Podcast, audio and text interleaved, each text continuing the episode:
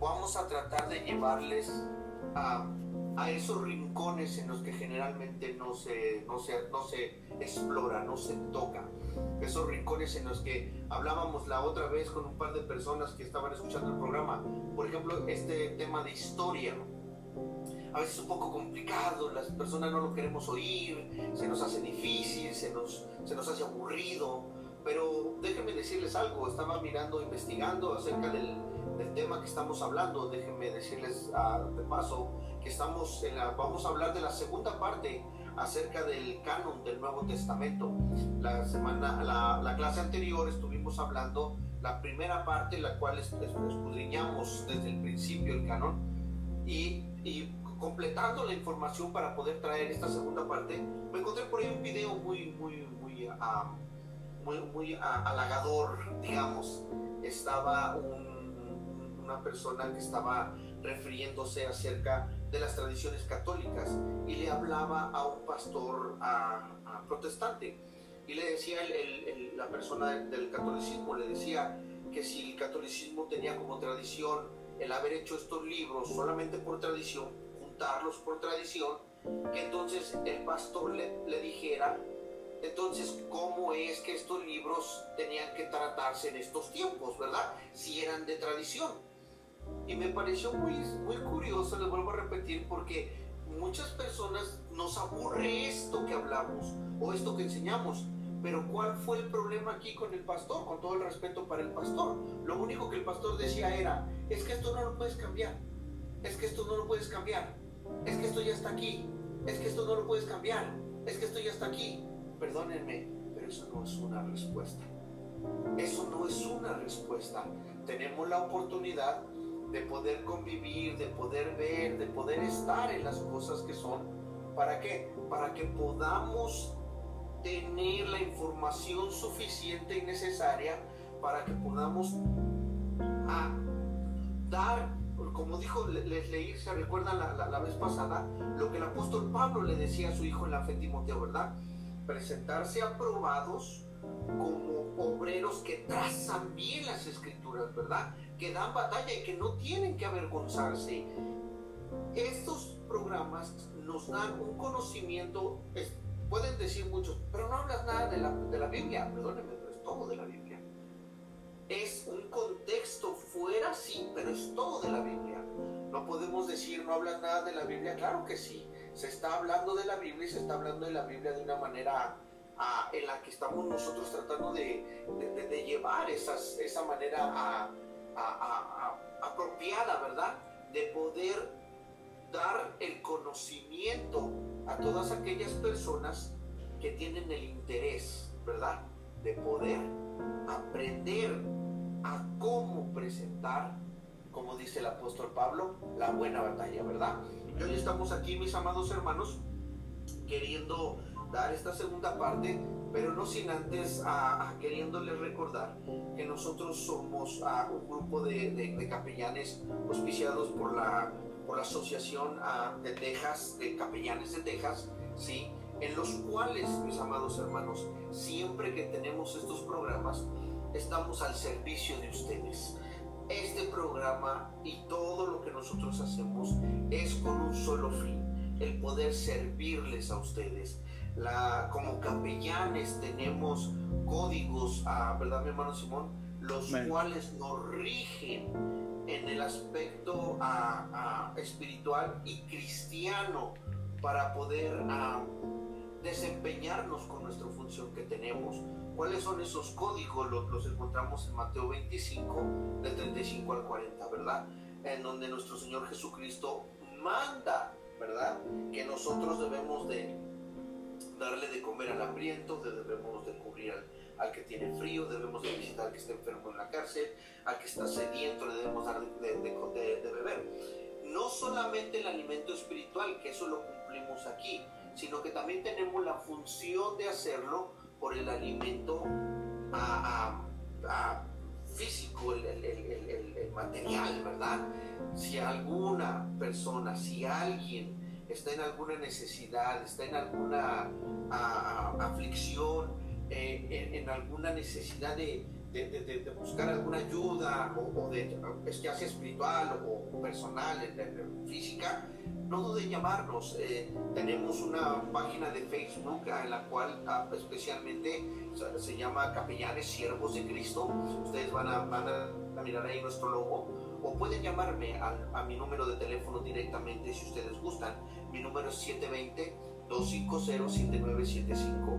Nosotros somos un grupo de capellanes, los cuales, los cuales les vuelvo a repetir, estamos al servicio de todos ustedes. Sabemos que allá afuera hay mucha necesidad, lo sabemos. Y tenemos la obligación, oiganme bien, a, a todos aquellos que están detrás de esa pantalla, nosotros tenemos la obligación, sí, de ir hacia donde están ustedes, de buscarlos a ustedes, de cualquier persona que requiera ayuda. Nosotros no podemos hacerlo todo si no somos ah, personas que nos vamos a sacar las cosas de la manga, no. lo único que sí les puedo decir es que hagamos lo que nuestro Señor Jesucristo dijo y vayamos y démosle al necesitado lo que nosotros ya hemos recibido de gracia. Entonces, sin más preámbulos, mis amados hermanos, amigos que nos están oyendo, vamos a, continuar con nuestro programa de Conociendo la Historia, ¿verdad, mi hermano, mi hermano Simón?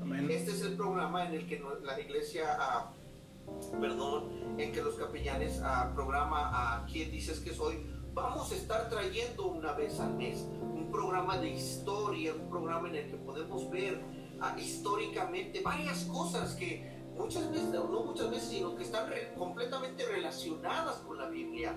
Ah, para poder entender la Biblia necesitamos conocer lo que alrededor de, la, de las cosas que estaban, que se narran o que sucedieron, pues, fueron o pasaron. ¿Para qué? Para darnos una idea y formarnos un criterio más claro y conciso de lo que claramente la palabra de Dios nos está diciendo, ¿verdad? Hay muchas cosas que, palabras o, o eventos o circunstancias que se hablan, eh, que muchas veces las confundimos, las queremos traer dos mil años adelante con nuestra ideología o nuestras costumbres occidentales cuando todo esto pasó del otro lado, en el oriente, y lo queremos combinar y decimos, pero es, que esto no, esto, no este, esto no funciona, esto no está así, y esto no, no sirve. ¿Qué es lo que está pasando? muchas veces nosotros tenemos ese problema, ¿verdad? Que tenemos que entender que si las cosas no las hacemos como, no las entendemos desde la perspectiva histórica en el, tiempo de que se está, se está hablando, nos vamos a perder. Entonces vamos a hablar un tema histórico cada una vez al mes para que podamos entender muchísimas cosas. Créanmelo, hay muchísimas cosas. De hecho, el aspecto histórico es una regla fundamental para entender la Biblia. Una regla fundamental. O sea, si dejamos el aspecto histórico fuera para entender la Biblia, no vamos a poder llegar a ningún lado. A ningún lado. ¿Por qué? Porque les vuelvo a repetir, vamos a tratar de, de querer entender lo que hace dos mil años pasó en estos tiempos y nos vamos a perder completamente. Entonces, vamos a ir poco a poco, vamos a ir trayendo las cosas que son necesarias y vamos a hacer lo que se debe de hacer. Ahora, estuvimos hablando, el tema que estamos hablando es cómo se formó el canon del llamado Nuevo Testamento. ¿Por qué, ¿Por qué fue que se hizo este programa? Porque como les vuelvo a repetir, les estaba diciendo al principio, necesitamos tener las bases, los fundamentos, cómo es que todo Dios lo ha ido acomodando conforme a su voluntad. Nosotros somos instrumentos en sus manos.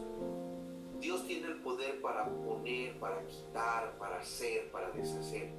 Pero todos los que tenemos ese interés por, por compenetrarnos en esta su palabra, sabemos que Él tiene métodos de trabajar y que Él jamás, por voluntad propia, va a tomar un dedo y va a hacer algo para que nosotros lo, ay, ya Dios me lo puso aquí, ya jamás. No hay una sola cosa en la Biblia que nosotros veamos así. Nosotros somos su creación, somos su obra. Y por medio de nosotros es que Él va a hacer las cosas. Él ha elegido a cosas, situaciones, a un pueblo, para que pueda ir llevando lo que yo llamo la obra que Él es el único autor solo personaje y un solo pueblo. Nuestro Señor Jesucristo siendo el personaje, Dios siendo el autor completo y su pueblo escogido. Nosotros tenemos que, conocer esta gran obra es una obra redentora, porque esta obra comienza después del capítulo 3, versículo 15 de Génesis. Es una obra redentora, la cual el Señor va acomodando poco a poco. Y sí, nos encontramos cuatro mil años después de que sucedió eso. En el Antiguo Testamento, en el perdón, en el, llamado Nuevo Testamento, en el primer siglo, en donde todas estas cosas comienzan a surgir viene nuestro Señor Jesucristo, a, viene a hacer su, la, orden que nuestro Padre le, le mandó posteriormente sacrificado en la cruz, a, enterrado, resucita el tercer día, a los 40 días hace la ascensión y manda a los capitanes, a los que él claramente, claramente en la palabra lo dice en el libro de Juan, ¿verdad? Que la salvación, la salvación viene por medio de quién?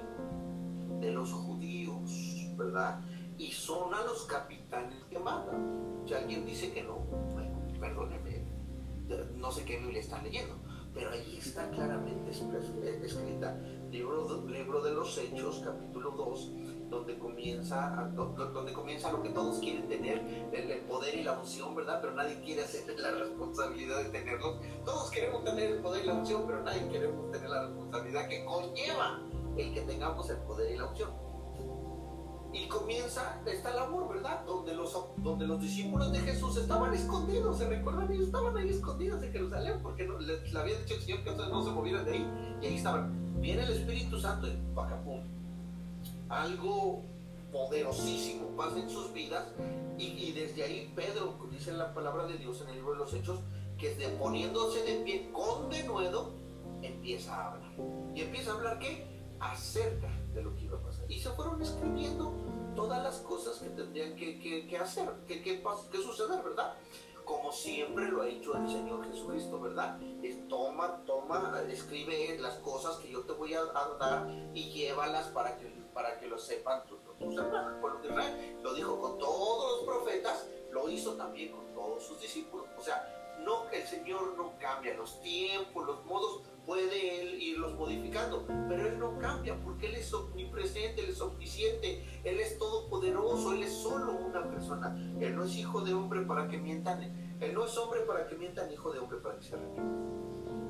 Entonces vemos cómo empiezan los apóstoles, los discípulos, los apóstoles, los, los discípulos de los discípulos, de los discípulos de los apóstoles, los llamados padres de la iglesia, hacer esta gran misión que Jesucristo encomienda en el libro de Mateo capítulo 28, ¿verdad? Ir y predicar el Evangelio, ¿verdad? No solamente vayan y abren a lo tonto, no, hagan discípulos. ¿Por qué? Porque es necesario, es importante, es esencial que todo aquel que ustedes le expliquen la palabra de Dios, lo disipulen. ¿Para qué? Para que entienda la obra.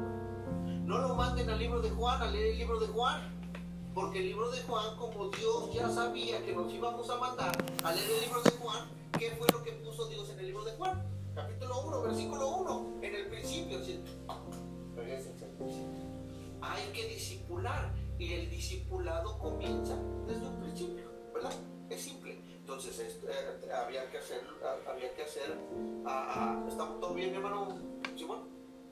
Sí, ok, muy bien. Entonces había que hacer toda esta, esta labor para poder irnos. Se, se hizo, se fue escribiendo, se hicieron cartas y comenzó todo. Pero como todo, ¿verdad? Tenemos siempre el, el, el, entendimiento claro que esta obra redentora de, nuestros, de nuestro Dios, de nuestro Padre, es una lucha, una lucha la cual nos conlleva a que si hay una lucha, hay un, hay un, hay un enemigo y hay uno que siempre está yendo hacia adelante, guiado por nuestro Señor, ¿verdad? Uno, en una lucha siempre hay un enemigo. Y aquí no fue la excepción. Sucedió desde el capítulo 3 de Génesis, sigue sucediendo seis mil años después. ¿Qué es lo que pasa? Cuando estos capitanes salen y predican y todo va caminando como debe de ser, se atraviesa este ah, enemigo y empieza a meter su cuchara, ¿verdad? Empieza a meter uh, ideas, empieza a meter herejías, empieza a meter doctrinas que no son las que nuestro Señor Jesucristo nos enseñó, como dice el libro de Mateo, ¿verdad? Enseñándoles todo lo que yo les enseñé. Ajá. Y se empiezan a formar muchos problemas que ya no empiezan a llevar a, la verdad como debería de ser, ¿verdad? Entonces se empieza a tomar cartas en el asunto. ¿Cuáles son las cartas? Al ver las herejías, al ver todas estas cosas, los padres de la iglesia, los discípulos de los discípulos, incluso con los discípulos, empiezan a, tomar esto que ellos saben que ellos los han escrito o que, o que apóstoles o que enviados de Dios lo han hecho, ¿verdad? Y empiezan a considerar lo que a la postre, de mil años después, vamos a llamar a, el Nuevo Testamento, ¿no? Y no fue tanto, solamente fueron cuatro o cinco siglos después ya eh, bien hecho completamente. Ahorita lo vamos a ver. Ahora, estas cartas, estos libros, tenían que tener un principio y ese principio fue que supieran, el, de ahí viene el nombre de canónicos, del, del, verbo canesa, recuerda que lo aprendimos, tenían que tener la medida inspiracional de Dios, no de los hombres, no de los hombres. Eso es lo que significa libros canónicos. Ajá. Tienen la medida inspiracional de Dios. ¿Por qué? Porque hay circunstancias en las cuales estos padres de la iglesia, junto con los discípulos, con los apóstoles, pusieron como condiciones, ¿verdad? Estas características las cuales vimos en la, la, clase pasada, ¿verdad? Que tenían que ser evidencias, ¿verdad? Que tenían que tener claras estas, estas cartas o estos libros. ¿Cuáles eran esas evidencias? Eran las evidencias externas, ¿verdad? Que, que, estas cartas o libros hubiesen tenido contacto con los apóstoles, ¿verdad? ¿verdad? Libros que fueran de una unidad, una, una doctrina de unanimidad, o sea, que todos hablaran de lo mismo, ¿verdad? Y que estos libros tenían que estar siendo predicados o estas cartas tenían que estar siendo predicadas. Nada como el hecho de que pasaron dos o tres siglos, ay, me encontré enterrado un libro y parece ser que fue de Pedro ay, tráiganlo, tráiganlo, lo vamos a poner en el, en el, en el, en el canon. No, no, no, no, no, no. O sea, esto era fresquecito.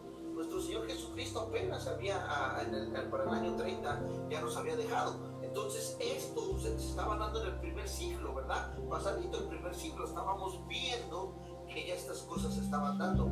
Y es por eso que los padres de la iglesia empezaron a tomar estas decisiones, ¿verdad?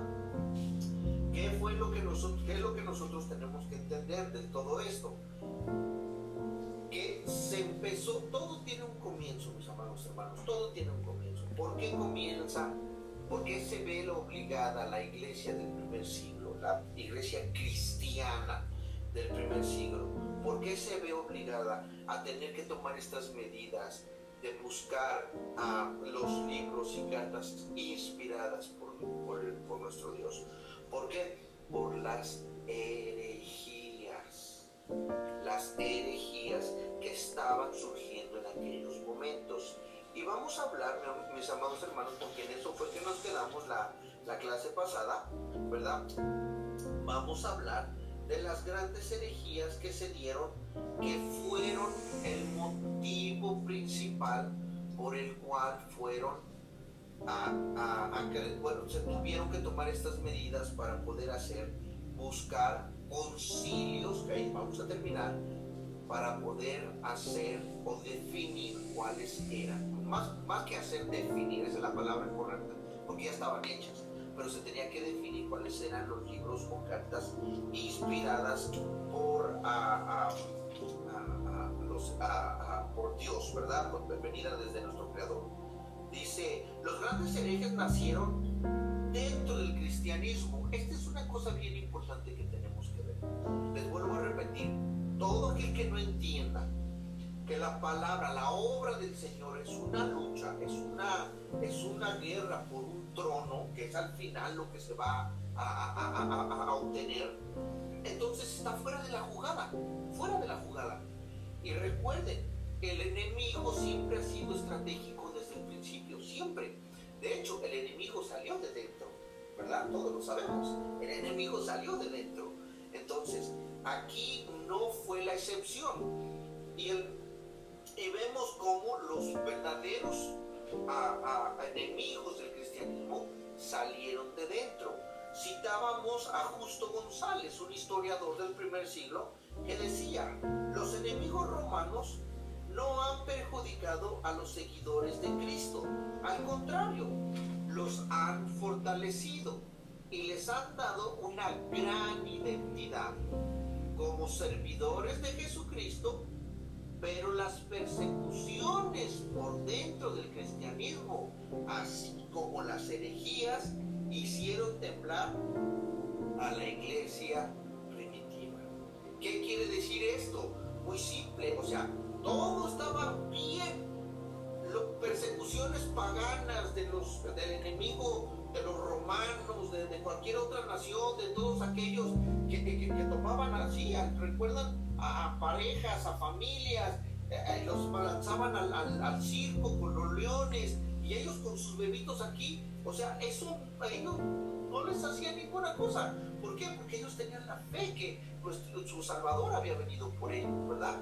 El problema, lo que sí ponía temblar a la iglesia primitiva, a la iglesia cristiana primitiva, eran las herejías que de dentro empezaban a mostrarse. ¿Por qué?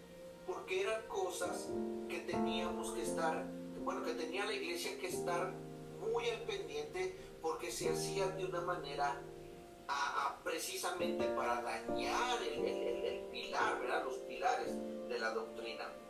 Y, una, y vamos a ver, vamos a empezar a ver cuáles eran esas, esas uh, herejías, ¿ok? La primera de las herejías eh, fue, eh, fue, la, fue la llamada gnosticismo. El gnosticismo es una herejía que nace en la antigua Persia y en la antigua Babilonia. Y también los griegos la practicaban era, lo que hoy llamamos como gnósticos, ¿ok? El gnosticismo es una creencia dualista. Dualista quiere decir que creen dos cosas, ¿ok? Donde despreciaban la carne y reconocían lo espiritual y ellos decían que la salvación se daba por una revelación espiritual, ¿ok? Los cristianos de Éfeso lucharon contra el gnosticismo porque los primeros gnósticos cristianos que adoptaron el gnosticismo y los cristianizaron fueron en Éfeso. Ellos cristianizaron el gnosticismo. Miren qué curioso, ¿no? O sea, no podemos ser, no podemos contra ellos, unámosles, unámonos a ellos, pero cambiemos lo que ellos son. Esto me recuerda a una secta que por ahí anda, pero bueno. ¿Cómo, cómo, cómo como Cerinto. Cerinto era, era un, este, un, obispo que, que, era el, el, que fue el primer gnóstico cristiano. Ellos juntaron las ideas gnósticas antiguas con el cristianismo y dijeron que, y decían que la salvación solamente se obtiene por la revelación espiritual y despreciaban el cuerpo de Cristo. Ellos negaron la humanidad de Cristo porque decían que Dios nunca pudo haber venido, nunca pudo haber tenido cuerpo humano, sino solamente espíritu, y solamente afirmaban la parte divina de, Cristo, más negaban la parte espiritual. De hecho, les, les quiero decir algo. En el libro de Efesios, el apóstol Pablo, por eso es que entra el rescate, ¿verdad? Es el apóstol Pablo el que tiene que hablar acerca de esto a los Efesios en la carta a los Efesios. Se recuerda que el apóstol Pablo dice, no, Dios vino, es 100% hombre, 100% Dios, y Él vino y ahora nosotros vivimos en Él porque somos el templo de Cristo, ¿verdad? Cristo vino, se hizo hombre, estuvo con nosotros, ¿para qué? Para darnos vida. Estas cosas es la, que el apóstol Pablo explica, pero estos dualistas gnósticos gnósticos, ¿por qué?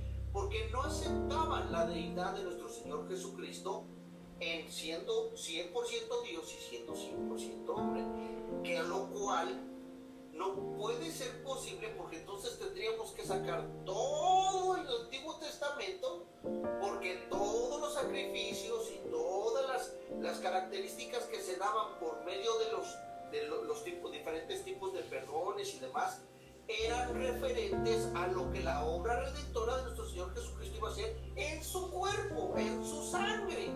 Y lógicamente esto era una herejía. No cabía dentro de la verdad que Dios, que Cristo había traído. Por eso era una de las herejías. La segunda circunstancia que obligó a los padres de la iglesia a, a, a, traer,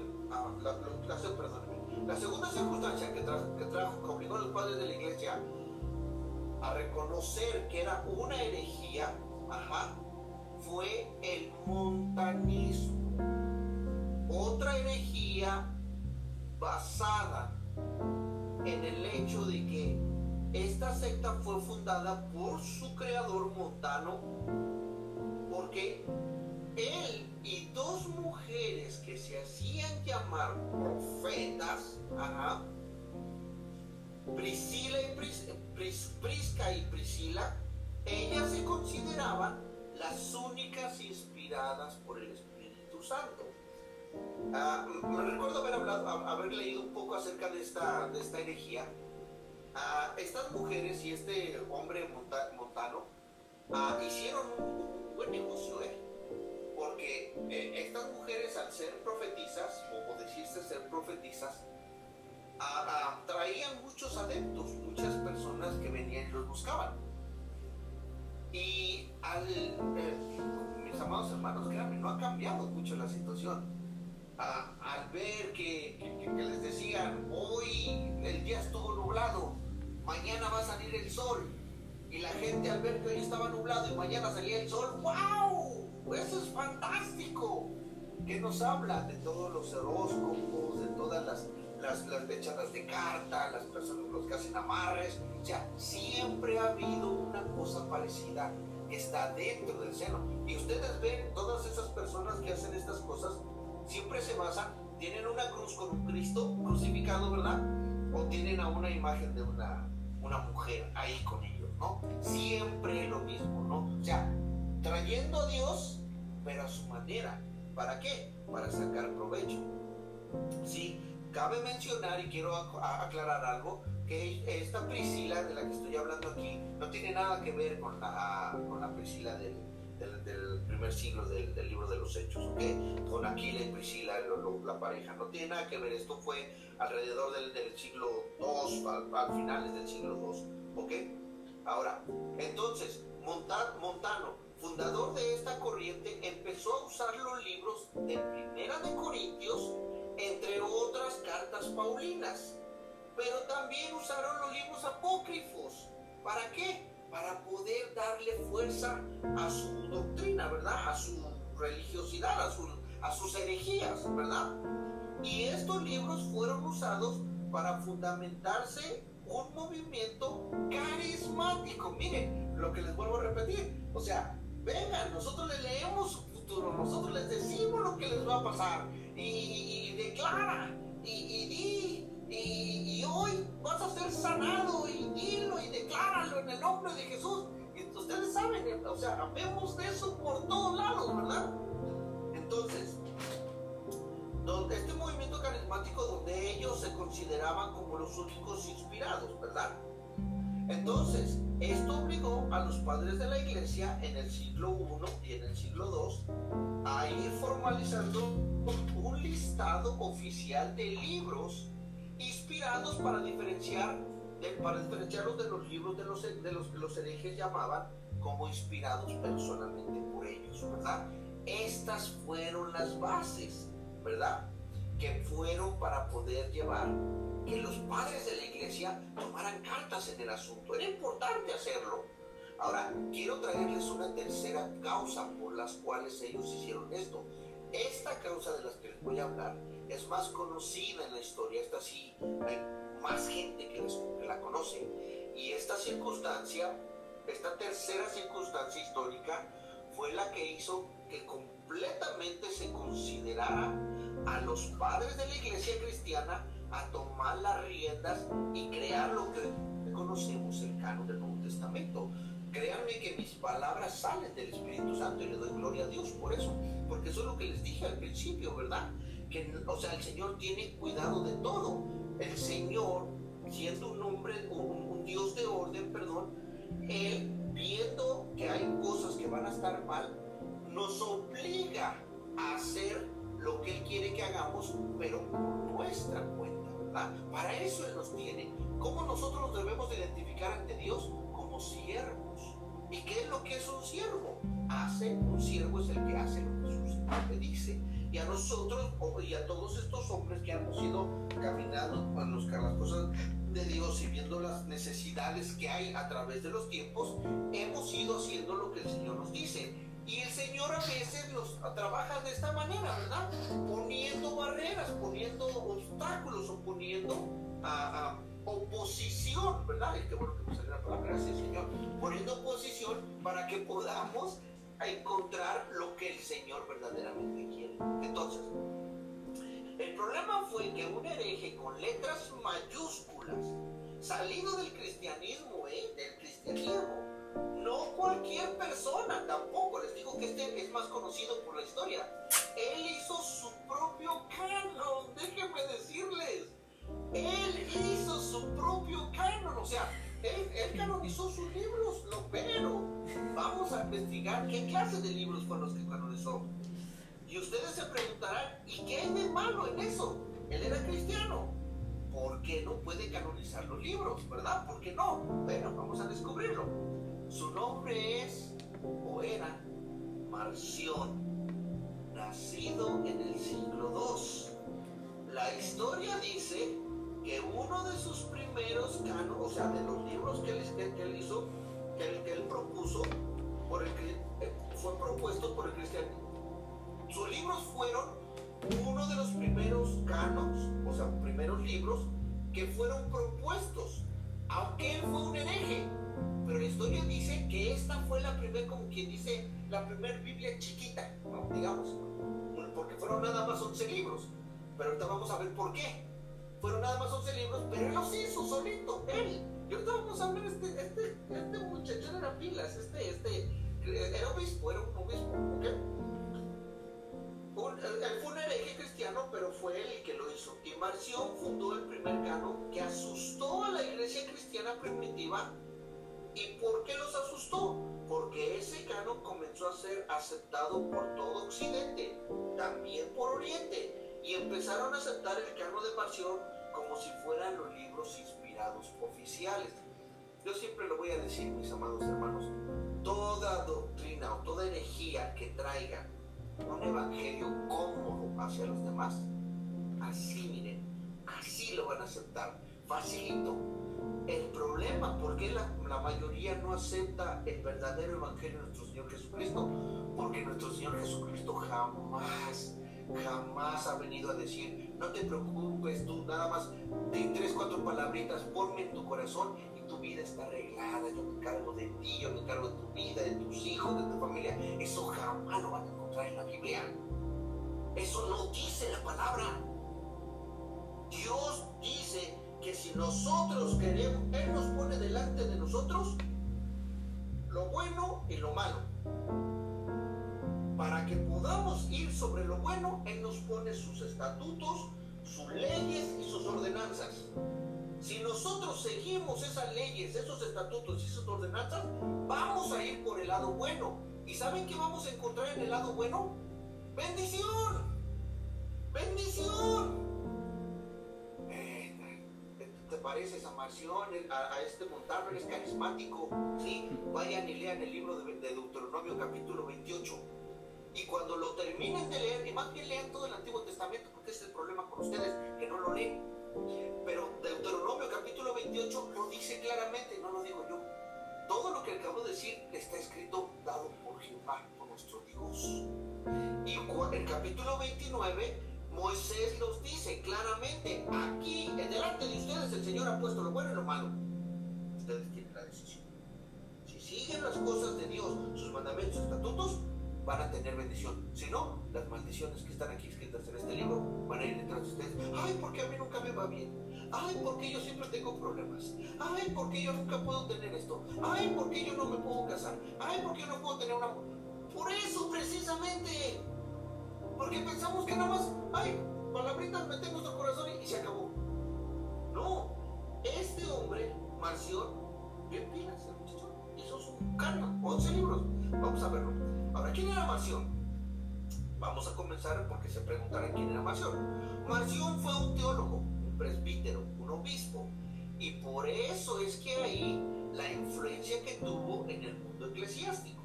Quiero decir algo, mis amados hermanos, y, vamos a hacerlo rapidito. Por eso es bueno la historia, por eso. Y quiero decirles, por favor, que cada uno de ustedes, al momento de que sus oídos lleguen las palabras obispo, presbítero, eclesiástico, que su mente, porque es lo único que, tiene, que tenemos en la mente y nuestro, nuestro conocimiento, vuela hacia la iglesia católica, ¿verdad? Ay, es que estas palabras son de la iglesia católica. No, no.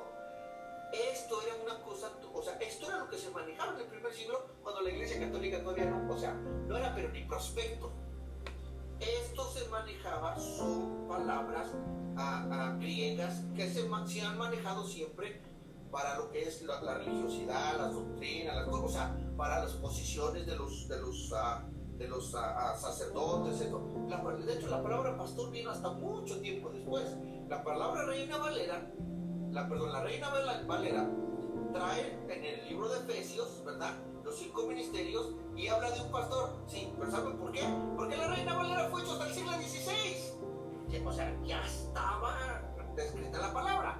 Pero la palabra ahí es otra. Eso va a ser otro tema. No me voy a meter ahí. No entonces, cuando escuchamos hoy, hoy que este, este, escuchemos hablar presbítero, obispo, eclesiástico, por favor que su mente no vuela a la iglesia católica. No tiene nada que ver con la iglesia católica.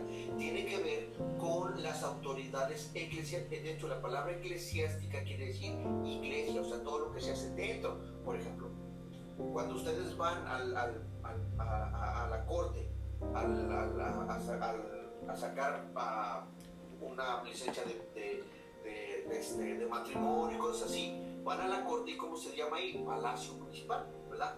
Y todas esas cosas se hacen ahí adentro, ¿verdad? Y son cosas que federales, ¿verdad? ¿Por qué? Porque se hacen ahí adentro. No quiere decir que federales sean los que están en las carreteras, en una patrulla, ya me paró el federal. No, no. Entonces entendamos esto, démosle el buen entendimiento. Por eso, mis amados hermanos, es que con mucho, ah, con mucho respeto pero, pero con mucho denuedo estamos tratando de hacer este tipo de clases para que podamos poner en nuestra vida conocimiento. Qué importante es el conocimiento, pero el conocimiento bíblico es muy importante que entendamos eso, ¿ok? Ahora, Marción también era un dualista, déjenme decirles, pero vamos a ver qué clase de dualista es este muchacho. Despreciaba al Dios del Antiguo Testamento, fíjense, y les voy a decir por qué. Porque él decía que Jehová, nuestro Señor Jehová, el, Dios del Antiguo Testamento, él era el Dios chiquito, era un Dios chiquito. ¿Por qué? Porque ese era un Dios malo, era un Dios de la guerra, era un Dios sangriento, un Dios que castiga. Y él no lo quería, él no lo aceptaba. Y él, él reconocía que nuestro Señor Yeshua, nuestro Señor Jesús, era el Dios grande, porque era un Dios de amor. Qué curioso, qué curioso, ¿verdad? Pero aquí hay una cosa. Ajá.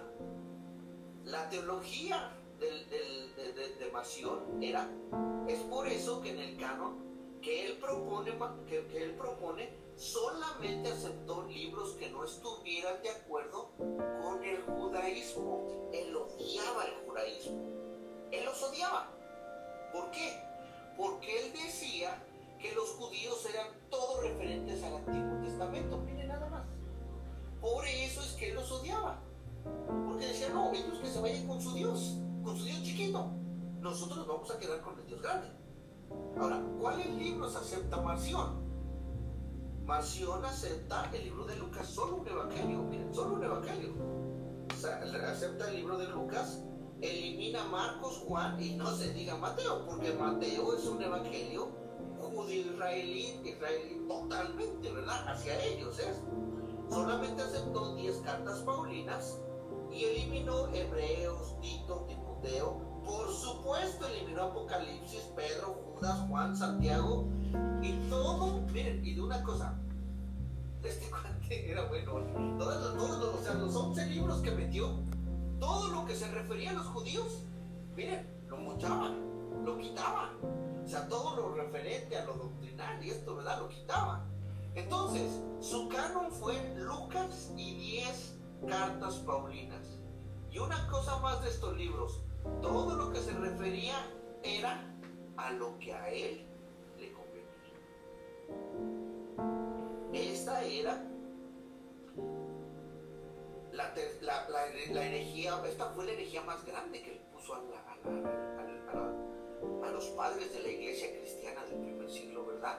A pensar con todo esto podemos ver cómo era necesario que los padres de la iglesia primitiva se reunieran en un concilio para empezar a depurar todas estas cosas. O sea, depurar quiere decir para empezar a sacar todo esto mal. Ajá. Quiero mencionar algo muy importante. Antes de pasar a los concilios, quiero hablar de algo que es muy importante, mis hermanos hermanos. Vamos a ir ahorita a, a hablar los concilios. En el siglo XVIII, en la famosa biblioteca ambrosiana. Esto quiero que por favor lo tomemos muy en cuenta porque lo encontré como una información y para mí fue valiosísimo. En la biblioteca ambrosiana en Italia, en el siglo XVIII, se encontró un, un documento llamado el Código Muratorio. No sé cuántos de ustedes hayan oído acerca de esto.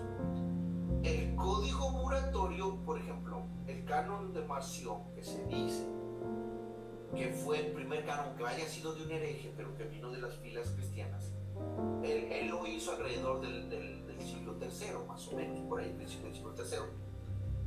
Pero en el, en hasta el siglo XVIII, en, en esta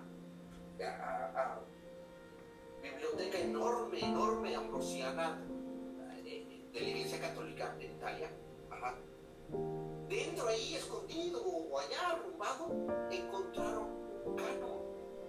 Y es, y es llamado el código muratorio. Ese es el código muratorio. Encontraron un canon, o sea, padres de la iglesia del primer siglo, porque este, cuando empezaron a estudiar, descubrieron que este libro, que este, que este canon era más o menos alrededor del siglo del año 172. estamos hablando de que a mediados del siglo II. Entonces, este, este canon fue mucho antes que el canon del, de Marción, pero este canon da la casualidad, o no la casualidad, porque no hay casualidad para Dios, este canon contiene 23 libros, todos exactos de los 27 que el Nuevo Testamento tiene hoy. Entonces, estamos hablando de que en algún punto ya se había tenido el mismo problema y miren cómo Dios cuida todas sus cosas porque ya lo había empezado a hacer desde antes, ¿verdad? Todos estos libros, ajá, vinieron a ser encontrados y dar como la validez, ¿verdad? A que los 27 libros que fueron escogidos posteriormente fueron inspirados verdaderamente por Dios. Ahora, ¿cuáles fueron los que no, no, estaban en este canon del código muratorio? Eran la carta Santiago, los hebreos, la segunda de Pedro y la tercera de Juan. Esas son las cartas del código muratorio que no tenía. Pero él pero si lo podemos analizar desde este otro punto de vista, es muy comprensible porque esas cartas tuvieron su peso años después, que es cuando ya fueron aceptadas y muy posiblemente ya era cuando tuvieron a, siendo a, cartas eclesiásticas más conocidas, ¿verdad? Porque recuerden, estamos hablando de que las cartas a, desde el Nuevo Testamento se escribió en alrededor de 40 años, ¿verdad? Cuatro décadas fue lo que hablamos la, la, la, la semana pasada, la, clase pasada. Entonces, teníamos que ver que es muy probable que esto haya sido, ahora recuerden, que la, o sea, todos los cristianos salieron fueron de, fuera de Jerusalén, ya el, de hecho Israel y Jerusalén dejaron de existir, ¿verdad? Y ellos fueron hacia las naciones, ¿verdad? Y fueron a, a, a llevar el Evangelio, por eso es que las cartas tuvieron su tiempo para poder llegar, ¿ok? Pero como podemos ver, la necesidad de mantener una doctrina sana y la inspiración de Dios en todo su esplendor obligó a los padres de la iglesia cristiana primitiva a ir conservando los libros inspirados por Dios. Esto es mucho, muy importante saber que Dios tiene todo bajo control, Después de esta magnífica información que hemos tenido, vamos entonces a comenzar, mis amados hermanos, cómo fue que empezaron, los concilios, cómo fue que se empezó a hacer todo esto. Entonces, esos desafíos históricos, por medio de esos desafíos históricos, la iglesia cristiana primitiva decide empezar a oficializar un listado normal, oficial de libros inspirados. ¿Y cuál fue el mecanismo correcto que se utilizó para oficializar estos libros inspirados? Lo primero, se hicieron concilios esto fue lo primero que se hicieron. Se reunieron obispos de cada uno de ellos. Ya hablamos claramente lo que son obispos, ya lo hablamos, ¿ok? No, no, no nos vayamos con otra denominación, no. Estos eran los capitanes de cada región que en aquellos tiempos regían o comandaban las unidades cristianas que habían en, en Occidente y Oriente, ¿ok?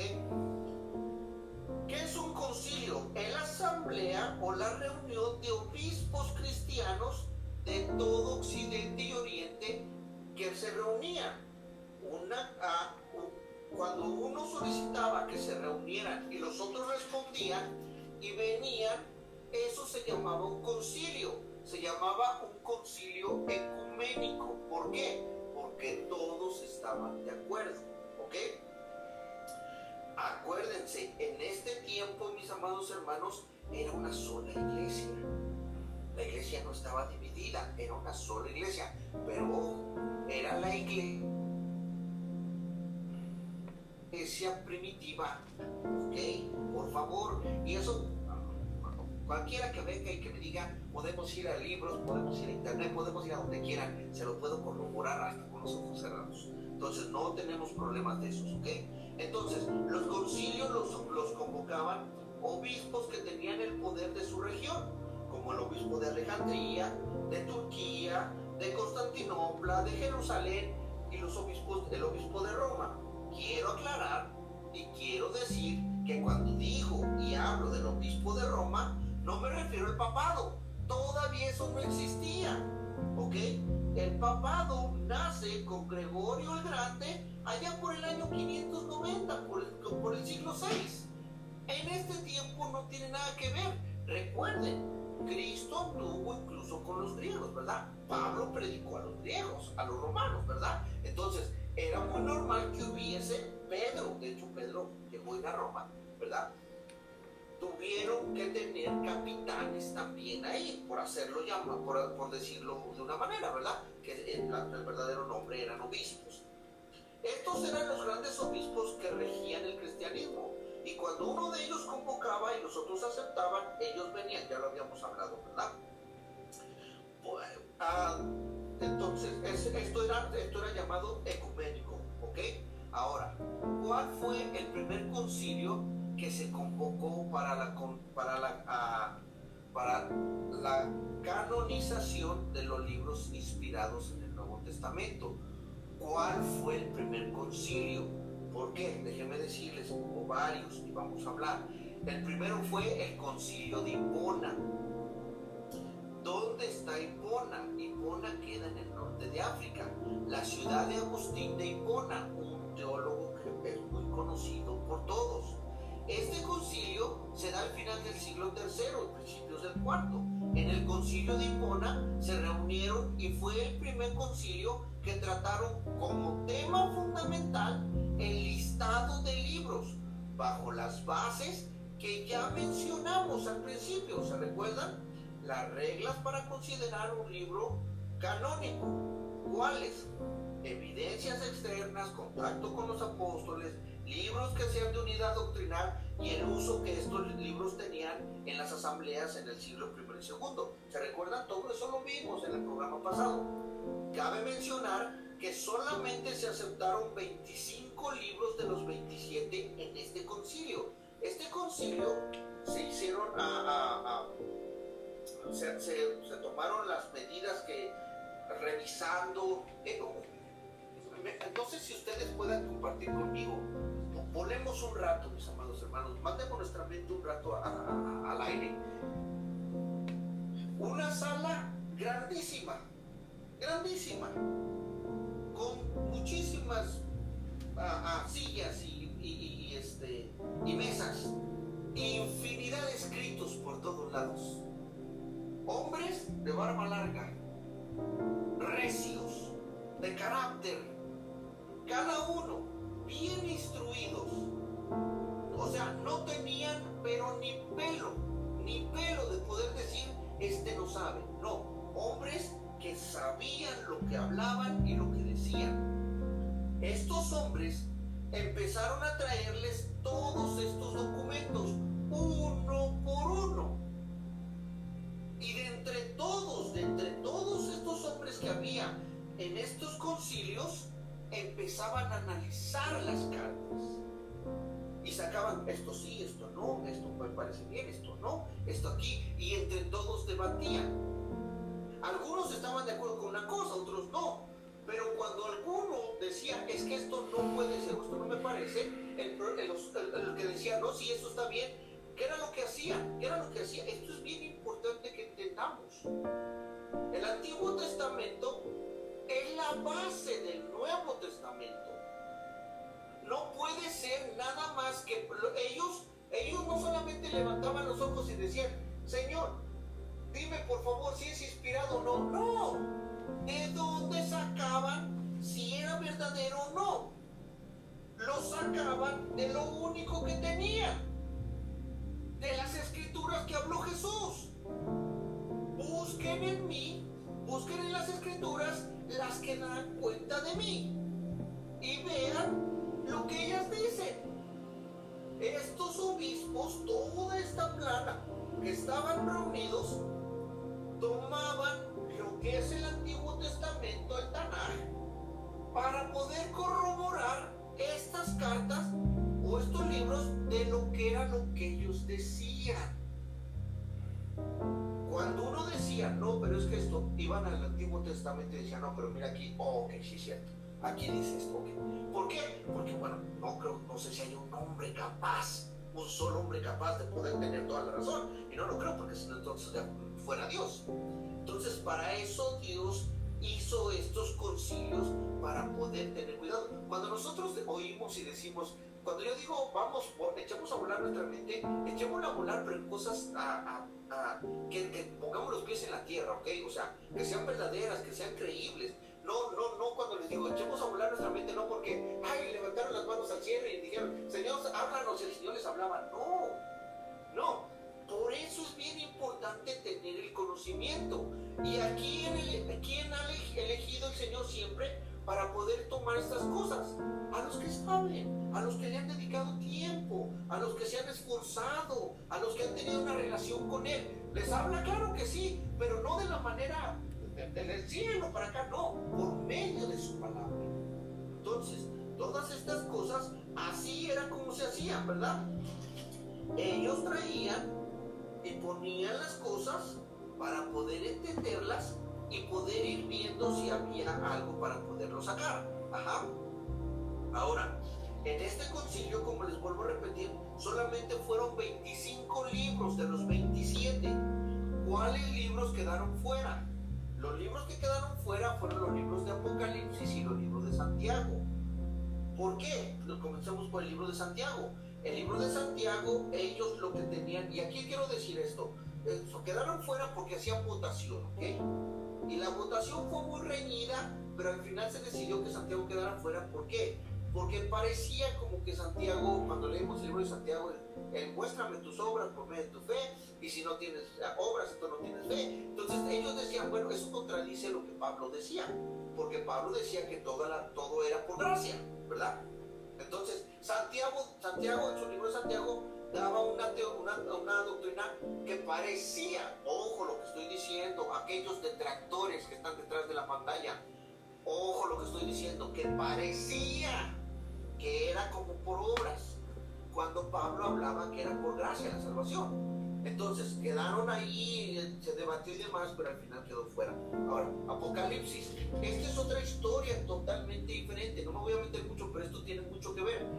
Apocalipsis, el problema fue el capítulo 20 del Apocalipsis. Ojo, no estamos hablando, todavía no, todavía no se dividían en capítulos. Eh, pero el, el, problema del libro de Apocalipsis fue la parte donde habla del milenio. El problema era, ya lo habíamos hablado, que se estaban haciendo muchas herejías. Otras, yo, yo mencioné las más grandes, las más reconocidas, pero había muchísimas, ¿ok? Y una de las herejías que había en aquel tiempo era que muchos judíos, y precisamente los judíos, creían que el milenio estaba pasando en, este, en ese momento, que estábamos viviendo el milenio. ¿Ok? Entonces, por eso es que el libro de Apocalipsis tampoco quedó considerado como libro a, inspirado. ¿Por qué? Por la doctrina del milenio. ¿Ok? Ahora, cabe mencionar que todos estos libros o cartas eran revisadas minuciosamente. Por eso no tenemos, no tenemos que dudar si hay algo que está ahí y que fue poco a poco. Por eso desde la clase pasada les dije, esto no fue de la noche a la mañana, así como que, Pedro, ¿no? Me voy a escribir mi carta, le saco copias y órale, vámonos. Y viene, y viene Marcos, ah, Pedro, me ganaste. No, no, deja, yo voy a hago mi libro y órale. Porque Marcos era el escriba de Pedro. No, no, no. Todo fue un proceso tedioso, difícil. Ahora, segundo concilio, ¿qué lleva? El segundo concilio lleva el nombre, ojo, miren, vamos a entender esto, ¿eh? El segundo concilio lleva el nombre del tercer concilio de Cartago. ¿Ok? Este, este, este tercer concilio de Cartago fue celebrado también en, las, en el norte de África. Cartago está en el norte de África. Y este fue por allá alrededor del, del año 397. ¿Ok? Ahora, ¿por qué se dio este segundo concilio? Porque los obispos de Occidente sí querían incluir el canon de Apocalipsis y Santiago, pero los obispos de Occidente no. Cartago está al norte de África y de aquí es de donde decidieron incluir estos dos libros, Apocalipsis y Santiago. Estos conocidos, estos conocidos como deuterocanónicos. La palabra deuterocanónico significa lo segundo. O sea, ya tenemos lo primero, Ahora viene lo segundo, pero lo anexamos a lo primero. ¿Ok? Esa es solamente una palabra griega que, así es como se, denomina. Que significa dentro está dentro, lo segundo está dentro. O sea, un segundo concilio y se hace. ¿Ok?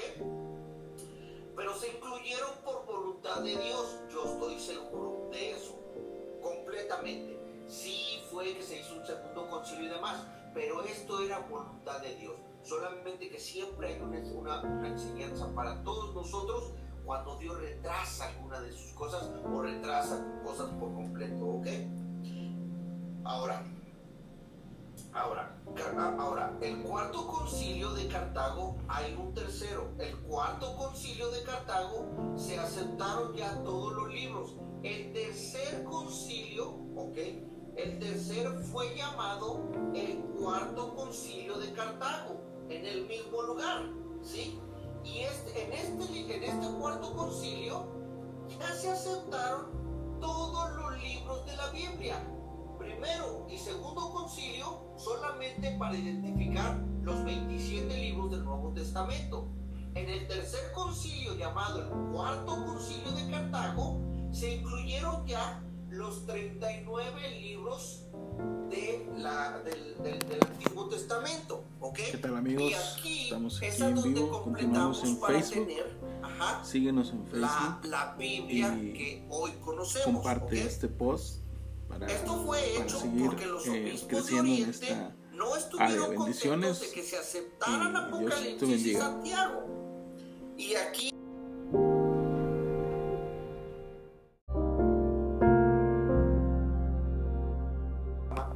vamos a tratar de llevarles a, a, esos rincones en los que generalmente no se, no, se, no se explora, no se toca. Esos rincones en los que hablábamos la otra vez con un par de personas que estaban escuchando el programa. Por ejemplo, este tema de historia. A veces es un poco complicado, las personas no lo queremos oír, se nos hace difícil, se nos, se nos hace aburrido. Pero déjenme decirles algo, estaba mirando, investigando acerca del, del tema que estamos hablando. Déjenme decirles ah, de paso que estamos en la, vamos a hablar de la segunda parte acerca del canon del Nuevo Testamento. La semana, la, la clase anterior estuvimos hablando la primera parte, la cual escudriñamos desde el principio el canon y, completando la información para poder traer esta segunda parte, me encontré por ahí un video muy, muy, muy, ah, muy, muy halagador, digamos.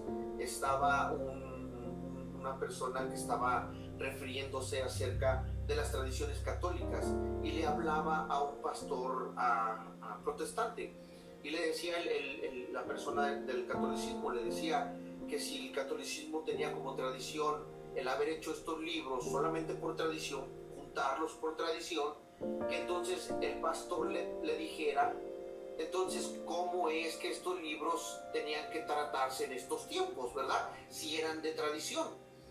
Y me pareció muy, muy curioso, les vuelvo a repetir, porque muchas personas nos aburre esto que hablamos o esto que enseñamos. Pero ¿cuál fue el problema aquí con el pastor? Con todo el respeto para el pastor. Lo único que el pastor decía era, es que esto no lo puedes cambiar. Es que esto no lo puedes cambiar. Es que esto ya está aquí. Es que esto no lo puedes cambiar. Es que esto ya está aquí. Perdónenme, pero eso no es una respuesta. Eso no es una respuesta. Tenemos la oportunidad de poder convivir, de poder ver, de poder estar en las cosas que son. ¿Para qué? Para que podamos tener la información suficiente y necesaria para que podamos ah, dar, como dijo, les leí, se recuerdan la, la, vez pasada, lo que el apóstol Pablo le decía a su hijo en la fe Timoteo, ¿verdad? Presentarse aprobados como obreros que trazan bien las escrituras, ¿verdad? que dan batalla y que no tienen que avergonzarse. Estos programas nos dan un conocimiento, pueden decir muchos, pero no hablas nada de la, de la Biblia, perdónenme, pero es todo de la Biblia. Es un contexto fuera, sí, pero es todo de la Biblia. No podemos decir, no hablas nada de la Biblia, claro que sí. Se está hablando de la Biblia y se está hablando de la Biblia de una manera en la que estamos nosotros tratando de, llevar esa manera apropiada, ¿verdad? De poder dar el conocimiento a todas aquellas personas que tienen el interés, ¿verdad? De poder aprender a cómo presentar, como dice el apóstol Pablo, la buena batalla, ¿verdad? Y hoy estamos aquí, mis amados hermanos, queriendo dar esta segunda parte pero no sin antes a, queriéndoles recordar que nosotros somos un grupo de, capellanes auspiciados por la, por la Asociación de Texas, de Capellanes de Texas, ¿sí? en los cuales, mis amados hermanos, siempre que tenemos estos programas, estamos al servicio de ustedes. Este programa y todo lo que nosotros hacemos es con un solo fin, el poder servirles a ustedes la, como capellanes tenemos códigos, ah, ¿verdad mi hermano Simón? Los cuales nos rigen en el aspecto ah, ah, espiritual y cristiano para poder desempeñarnos con nuestra función que tenemos. ¿Cuáles son esos códigos? Los, los, encontramos en Mateo 25, del 35 al 40, ¿verdad? En donde nuestro Señor Jesucristo manda, ¿verdad? Que nosotros debemos de darle de comer al hambriento, debemos de cubrir al, que tiene frío, debemos de visitar al que está enfermo en la cárcel, al que está sediento le debemos dar de, beber. No solamente el alimento espiritual, que eso lo cumplimos aquí, sino que también tenemos la función de hacerlo por el alimento físico, el, el, material, ¿verdad? Si alguna persona, si alguien está en alguna necesidad, está en alguna aflicción, eh, en, alguna necesidad de, buscar alguna ayuda o, de, ya sea espiritual o personal, física, no duden en llamarnos. Eh, tenemos una página de Facebook en la cual especialmente se llama Capellanes Siervos de Cristo. Ustedes van a, van a mirar ahí nuestro logo. O pueden llamarme a mi número de teléfono directamente si ustedes gustan. Mi número es 720 250-7975. Nosotros somos un grupo de capellanes, los cuales, los cuales les vuelvo a repetir, estamos al servicio de todos ustedes. Sabemos que allá afuera hay mucha necesidad, lo sabemos. Y tenemos la obligación, oiganme bien, a, a todos aquellos que están detrás de esa pantalla, nosotros tenemos la obligación, sí, de ir hacia donde están ustedes, de buscarlos a ustedes, de cualquier persona que requiera ayuda, nosotros no podemos hacerlo todo si no somos ah, personas que nos vamos a sacar las cosas de la manga, no. lo único que sí les puedo decir es que hagamos lo que nuestro Señor Jesucristo dijo y vayamos y démosle al, necesitado lo que nosotros ya hemos recibido de gracia. Entonces, sin más preámbulos, mis amados hermanos, amigos que nos están oyendo, vamos a continuar con nuestro programa de Conociendo la Historia, ¿verdad, mi hermano, mi hermano Simón? Este es el programa en el que la iglesia, ah, perdón, en que los capellanes ah, programa a quién dices que soy, vamos a estar trayendo una vez al mes un programa de historia, un programa en el que podemos ver ah, históricamente varias cosas que muchas veces, no muchas veces, sino que están completamente relacionadas con la Biblia.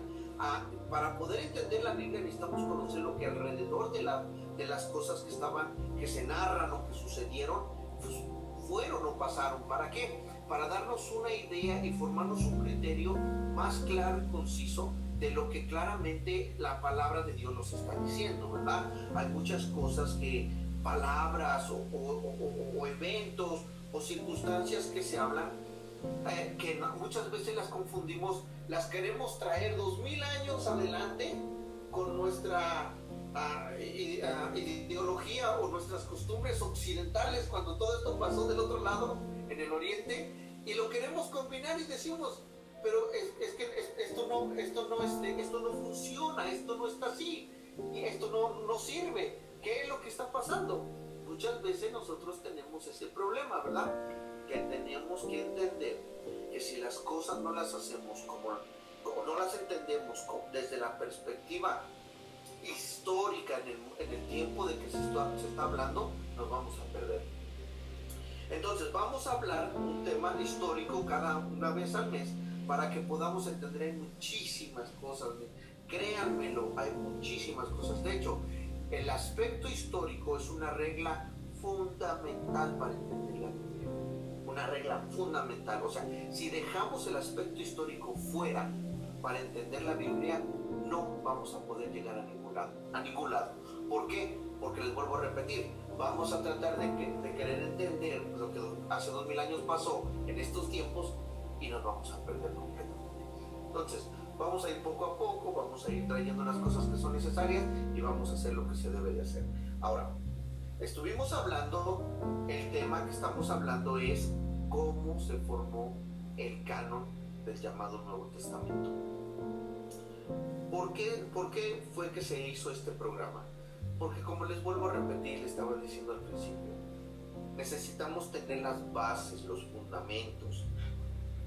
¿Cómo es que todo Dios lo ha ido acomodando conforme a su voluntad? Nosotros somos instrumentos en sus manos. Dios tiene el poder para poner, para quitar, para hacer, para deshacer. Pero todos los que tenemos ese interés por, por compenetrarnos en esta su palabra, sabemos que Él tiene métodos de trabajar y que Él jamás, por voluntad propia, va a tomar un dedo y va a hacer algo para que nosotros lo, ay, ya Dios me lo puso aquí, ya jamás. No hay una sola cosa en la Biblia que nosotros veamos así. Nosotros somos su creación, somos su obra, y por medio de nosotros es que Él va a hacer las cosas. Él ha elegido a cosas, situaciones, a un pueblo para que pueda ir llevando lo que yo llamo la obra que Él es el único autor con un solo personaje y un solo pueblo. Nuestro Señor Jesucristo siendo el personaje, Dios siendo el autor completo y su pueblo escogido Israel. Nosotros tenemos que, que conocer esta gran obra es una obra redentora, porque esta obra comienza después del capítulo 3, versículo 15 de Génesis, es una obra redentora, la cual el Señor va acomodando poco a poco. Y sí, nos encontramos cuatro mil años después de que sucedió eso, en el Antiguo Testamento, en el, perdón, en el, llamado Nuevo Testamento, en el primer siglo, en donde todas estas cosas comienzan a surgir. Viene nuestro Señor Jesucristo, viene a hacer su, la, orden que nuestro Padre le, le mandó, posteriormente sacrificado en la cruz, a, enterrado, resucita el tercer día, a los 40 días hace la ascensión y manda a los capitanes, a los que él claramente, claramente en la palabra lo dice en el libro de Juan, ¿verdad? Que la salvación, la salvación viene por medio de quién? De los judíos, ¿verdad? Y son a los capitanes que mandan. Si alguien dice que no, bueno, perdóneme, no sé qué Biblia están leyendo, pero ahí está claramente eh, escrita, libro, libro de los Hechos, capítulo 2, donde comienza, donde comienza lo que todos quieren tener, el, poder y la unción, ¿verdad? Pero nadie quiere hacer la responsabilidad de tenerlos. Todos queremos tener el poder y la unción, pero nadie queremos tener la responsabilidad que conlleva el que tengamos el poder y la unción. Y comienza esta labor, ¿verdad? Donde los, donde los discípulos de Jesús estaban escondidos, ¿se recuerdan? Ellos estaban ahí escondidos en Jerusalén porque no, les, había dicho el Señor que no se movieran de ahí. Y ahí estaban. Viene el Espíritu Santo y pacapum. Algo poderosísimo pasa en sus vidas y, y, desde ahí Pedro, dice la palabra de Dios en el libro de los Hechos, que de poniéndose de pie con denuedo, empieza a hablar. ¿Y empieza a hablar qué? Acerca de lo que. Y se fueron escribiendo todas las cosas que tendrían que, que, hacer, que, que, que suceder, ¿verdad?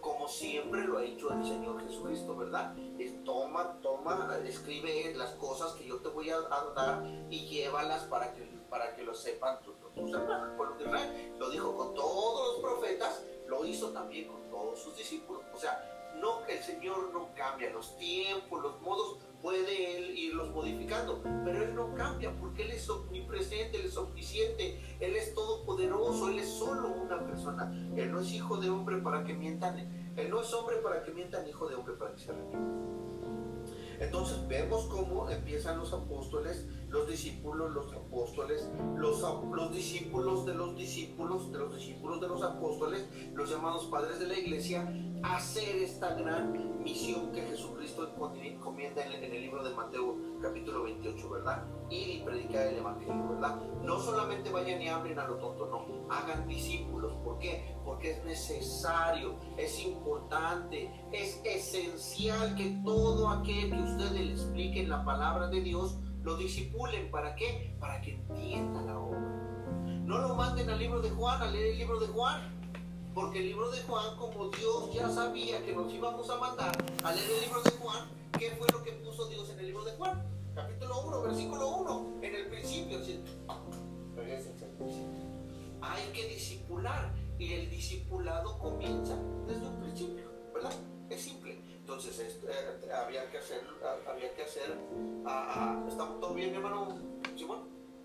Sí, ok, muy bien. Entonces había que hacer toda esta, esta labor para poder irnos. Se, se hizo, se fue escribiendo, se hicieron cartas y comenzó todo. Pero como todo, ¿verdad? Tenemos siempre el, el, el, entendimiento claro que esta obra redentora de, nuestros, de nuestro Dios, de nuestro Padre, es una lucha, una lucha la cual nos conlleva a que si hay una lucha, hay un, hay un, hay un enemigo y hay uno que siempre está yendo hacia adelante, guiado por nuestro Señor, ¿verdad?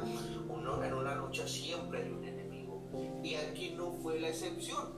Sucedió desde el capítulo 3 de Génesis, sigue sucediendo seis mil años después. ¿Qué es lo que pasa? Cuando estos capitanes salen y predican y todo va caminando como debe de ser, se atraviesa este ah, enemigo y empieza a meter su cuchara, ¿verdad? Empieza a meter uh, ideas, empieza a meter herejías, empieza a meter doctrinas que no son las que nuestro Señor Jesucristo nos enseñó, como dice el libro de Mateo, ¿verdad? Enseñándoles todo lo que yo les enseñé. Ajá. Y se empiezan a formar muchos problemas que ya no empiezan a llevar a, la verdad como debería de ser, ¿verdad? Entonces se empieza a tomar cartas en el asunto. ¿Cuáles son las cartas? Al ver las herejías, al ver todas estas cosas, los padres de la iglesia, los discípulos de los discípulos, incluso con los discípulos, empiezan a, tomar esto que ellos saben que ellos los han escrito o que, o que apóstoles o que enviados de Dios lo han hecho, ¿verdad? Y empiezan a considerar lo que a la postre, de mil años después, vamos a llamar a, el Nuevo Testamento, ¿no? Y no fue tanto, solamente fueron cuatro o cinco siglos después ya eh, bien hecho completamente. Ahorita lo vamos a ver. Ahora, estas cartas, estos libros, tenían que tener un principio y ese principio fue que supieran, el, de ahí viene el nombre de canónicos, del, del, verbo canesa, recuerda que lo aprendimos, tenían que tener la medida inspiracional de Dios no de los hombres, no de los hombres. Eso es lo que significa libros canónicos. Ajá. Tienen la medida inspiracional de Dios. ¿Por qué? Porque hay circunstancias en las cuales estos padres de la iglesia, junto con los discípulos, con los apóstoles, pusieron como condiciones, ¿verdad? Estas características las cuales vimos en la, la la clase pasada, ¿verdad? Que tenían que ser evidencias, ¿verdad? Que tenían que tener claras estas, estas cartas o estos libros. ¿Cuáles eran esas evidencias? Eran las evidencias externas, ¿verdad? Que, que estas cartas o libros hubiesen tenido contacto con los apóstoles, ¿verdad? ¿verdad? Libros que fueran de una unidad, una, una doctrina de unanimidad, o sea, que todos hablaran de lo mismo, ¿verdad? Y que estos libros tenían que estar siendo predicados o estas cartas tenían que estar siendo predicadas. Nada como el hecho de que pasaron dos o tres siglos, ay, me encontré enterrado un libro y parece ser que fue de Pedro. Ay, tráiganlo, tráiganlo, lo vamos a poner en el, en el, en el, en el canon. No, no, no, no, no, no. O sea, esto era fresquecito nuestro Señor Jesucristo apenas había, ah, para el año 30, ya nos había dejado. Entonces esto se estaba dando en el primer siglo, ¿verdad? Pasadito el primer siglo, estábamos viendo que ya estas cosas se estaban dando. Y es por eso que los padres de la iglesia empezaron a tomar estas decisiones, ¿verdad? ¿Qué fue lo que nosotros, qué es lo que nosotros tenemos que entender de todo esto? Que se empezó, todo tiene un comienzo, mis amados hermanos, todo tiene un comienzo. ¿Por qué comienza? ¿Por qué se ve obligada la iglesia del primer siglo, la iglesia cristiana del primer siglo? ¿Por qué se ve obligada a tener que tomar estas medidas de buscar a los libros y cartas inspiradas por, por nuestro Dios? ¿Por qué? Por las herejías. Las herejías que estaban surgiendo en aquellos momentos. Y vamos a hablar, mis amados hermanos, porque en eso fue que nos quedamos la, la clase pasada, ¿verdad?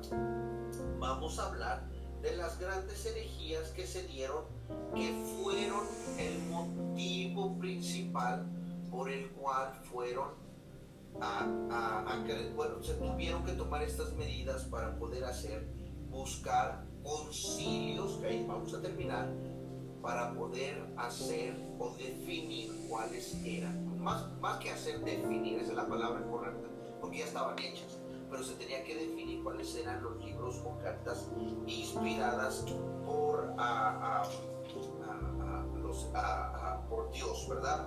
Venidas desde nuestro Creador. Dice, los grandes herejes nacieron dentro del cristianismo. Esta es una cosa bien importante que tenemos que ver. Les vuelvo a repetir, todo aquel que no entienda que la palabra, la obra del Señor es una lucha, es una, es una guerra por un trono, que es al final lo que se va a, a obtener, entonces está fuera de la jugada, fuera de la jugada. Y recuerden, el enemigo siempre ha sido estratégico desde el principio, siempre. De hecho, el enemigo salió de dentro, ¿verdad? Todos lo sabemos. El enemigo salió de dentro. Entonces, aquí no fue la excepción. Y, y vemos cómo los verdaderos enemigos del cristianismo salieron de dentro. Citábamos a Justo González, un historiador del primer siglo, que decía, los enemigos romanos no han perjudicado a los seguidores de Cristo, al contrario, los han fortalecido y les han dado una gran identidad como servidores de Jesucristo, pero las persecuciones por dentro del cristianismo, así como las herejías, hicieron temblar a la iglesia primitiva. ¿Qué quiere decir esto? Muy simple, o sea, todo estaba bien. persecuciones paganas de los, del enemigo, de los romanos, de, cualquier otra nación, de todos aquellos que, que, tomaban así, recuerdan a, parejas, a familias, eh, eh, los balanzaban al, al, circo con los leones y ellos con sus bebitos aquí. O sea, eso a ellos no les hacía ninguna cosa. ¿Por qué? Porque ellos tenían la fe que pues, su Salvador había venido por ellos, ¿verdad? El problema, lo que sí ponía a temblar a la iglesia primitiva, a la iglesia cristiana primitiva, eran las herejías que de dentro empezaban a mostrarse. ¿Por qué? Porque eran cosas que teníamos que estar, bueno, que tenía la iglesia que estar muy al pendiente porque se hacían de una manera precisamente para dañar el, pilar, ¿verdad? los pilares de la doctrina. Y, una, y vamos a ver, vamos a empezar a ver cuáles eran esas, esas ah, herejías, ¿ok? La primera de las herejías eh, fue, eh, fue, la, fue la llamada gnosticismo. El gnosticismo es una herejía que nace en la antigua Persia y en la antigua Babilonia. Y también los griegos la practicaban era, lo que hoy llamamos como gnósticos, ¿ok? El gnosticismo es una creencia dualista. Dualista quiere decir que creen dos cosas, ¿ok? Donde despreciaban la carne y reconocían lo espiritual y ellos decían que la salvación se daba por una revelación espiritual, ¿ok? Los cristianos de Éfeso lucharon contra el gnosticismo porque los primeros gnósticos cristianos que adoptaron el gnosticismo y los cristianizaron fueron en Éfeso. Ellos cristianizaron el gnosticismo. Miren qué curioso, ¿no? O sea, no podemos ser, no podemos contra ellos, unámosles, unámonos a ellos, pero cambiamos lo que ellos son. Esto me recuerda a una secta que por ahí anda, pero bueno. ¿Cómo, cómo, cómo como Cerinto. Cerinto era, era un, este, un, obispo que, que, era el, el, que fue el primer gnóstico cristiano. Ellos juntaron las ideas gnósticas antiguas con el cristianismo y dijeron y decían que la salvación solamente se obtiene por la revelación espiritual y despreciaban el cuerpo de Cristo.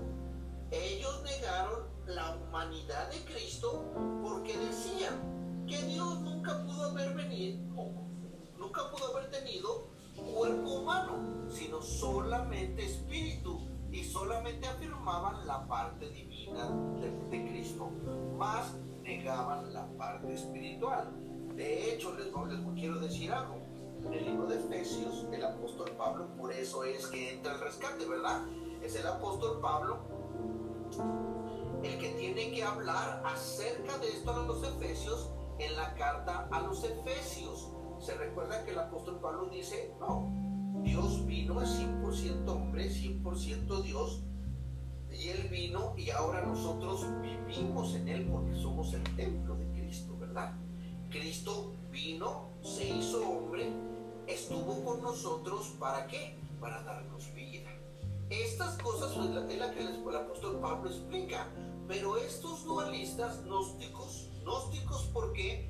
Porque no aceptaban la deidad de nuestro Señor Jesucristo en siendo 100% Dios y siendo 100% hombre, que a lo cual no puede ser posible porque entonces tendríamos que sacar todo el Antiguo Testamento porque todos los sacrificios y todas las, las características que se daban por medio de los, de los, tipos, diferentes tipos de perdones y demás eran referentes a lo que la obra redentora de nuestro Señor Jesucristo iba a hacer en su cuerpo, en su sangre.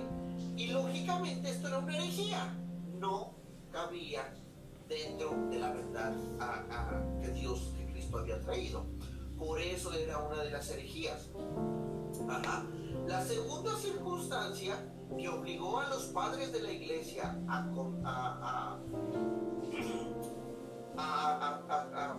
traer, la, la, segunda circunstancia que, trajo, obligó a los padres de la iglesia a reconocer que era una herejía, fue el montanismo, otra herejía basada en el hecho de que esta secta fue fundada por su creador Montano, porque él y dos mujeres que se hacían llamar profetas,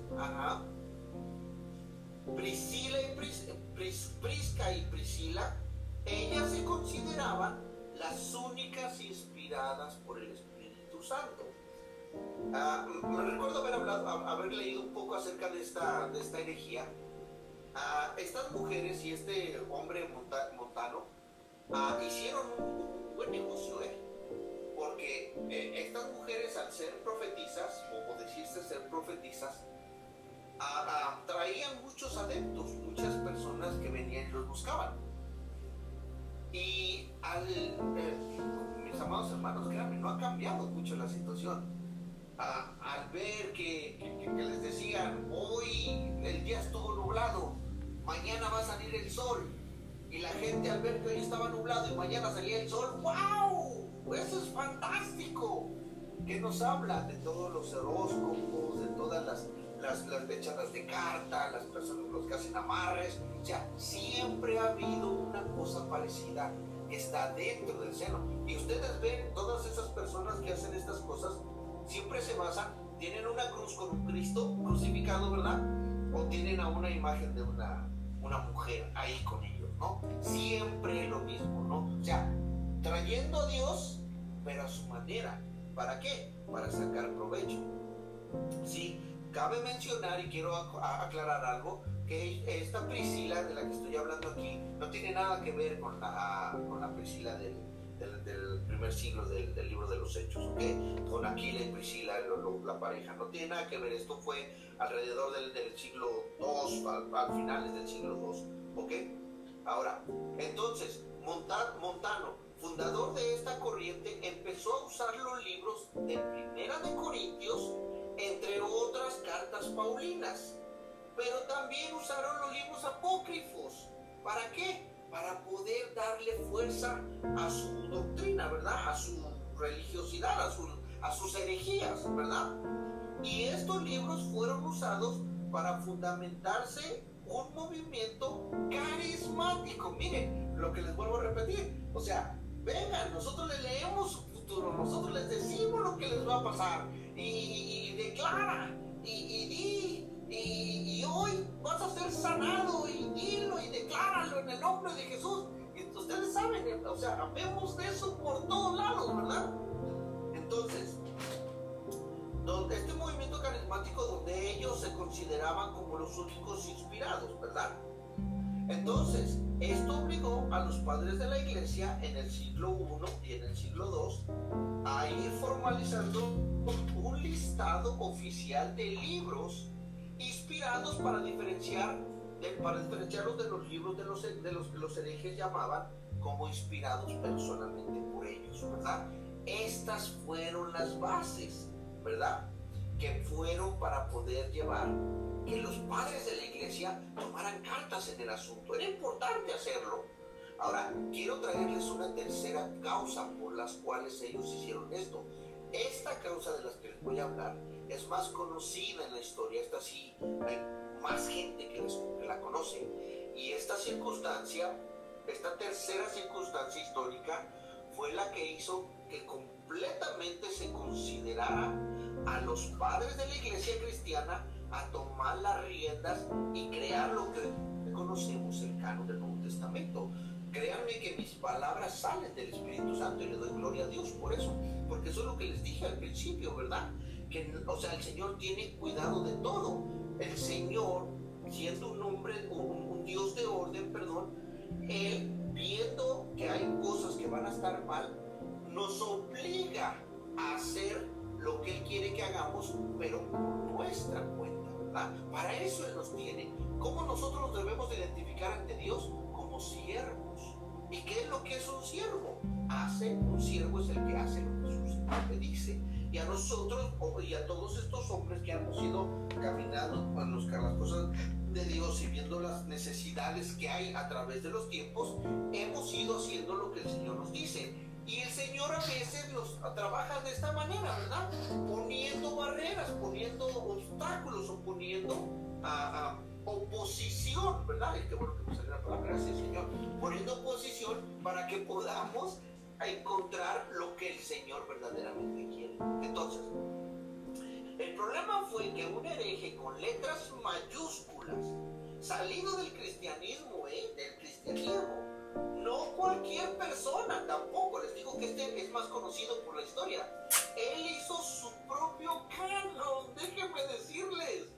Él hizo su propio canon, o sea, él, canonizó sus libros, lo pero vamos a investigar qué clase de libros fueron los que canonizó. Y ustedes se preguntarán, ¿y qué hay de malo en eso? Él era cristiano. ¿Por qué no puede canonizar los libros? ¿Verdad? ¿Por qué no? Bueno, vamos a descubrirlo. Su nombre es o era Marción, nacido en el siglo II. La historia dice que uno de sus primeros canos, o sea, de los libros que él, hizo, que él, propuso, por el, eh, fue propuesto por el cristianismo. Sus libros fueron uno de los primeros canos, o sea, primeros libros que fueron propuestos, aunque él fue un hereje pero la historia dice que esta fue la primera, como quien dice, la primera Biblia chiquita, digamos, porque fueron nada más 11 libros. Pero ahorita vamos a ver por qué.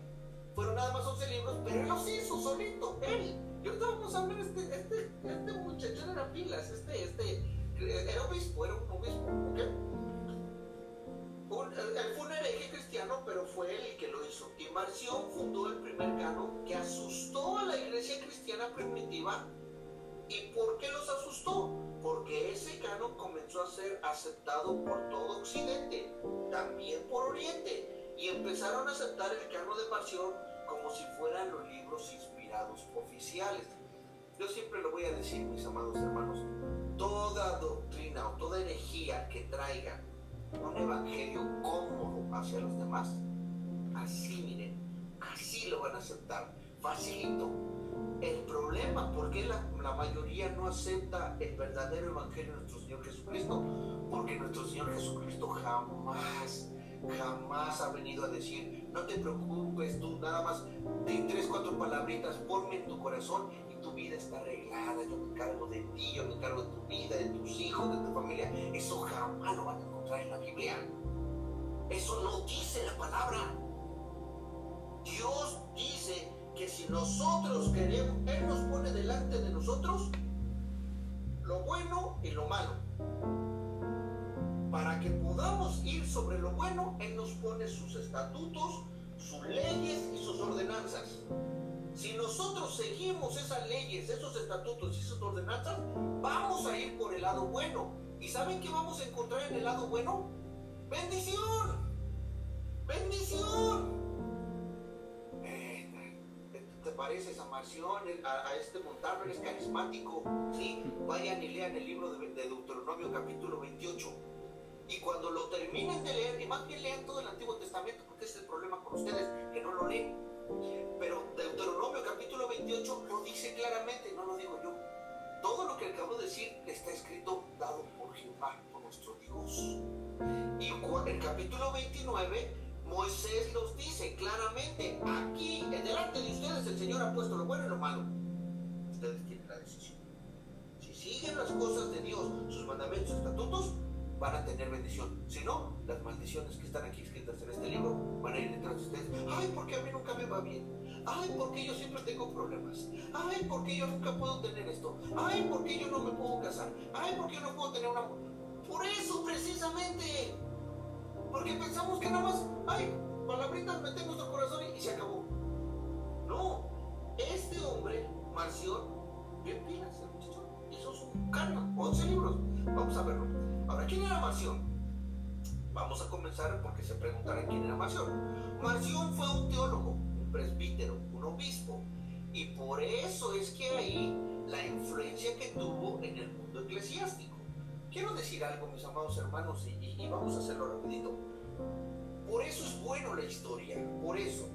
Y quiero decirles, por favor, que cada uno de ustedes, al momento de que sus oídos lleguen las palabras obispo, presbítero, eclesiástico, que su mente, porque es lo único que, tiene, que tenemos en la mente y nuestro, nuestro conocimiento, vuela hacia la iglesia católica, ¿verdad? Ay, es que estas palabras son de la iglesia católica. No, no.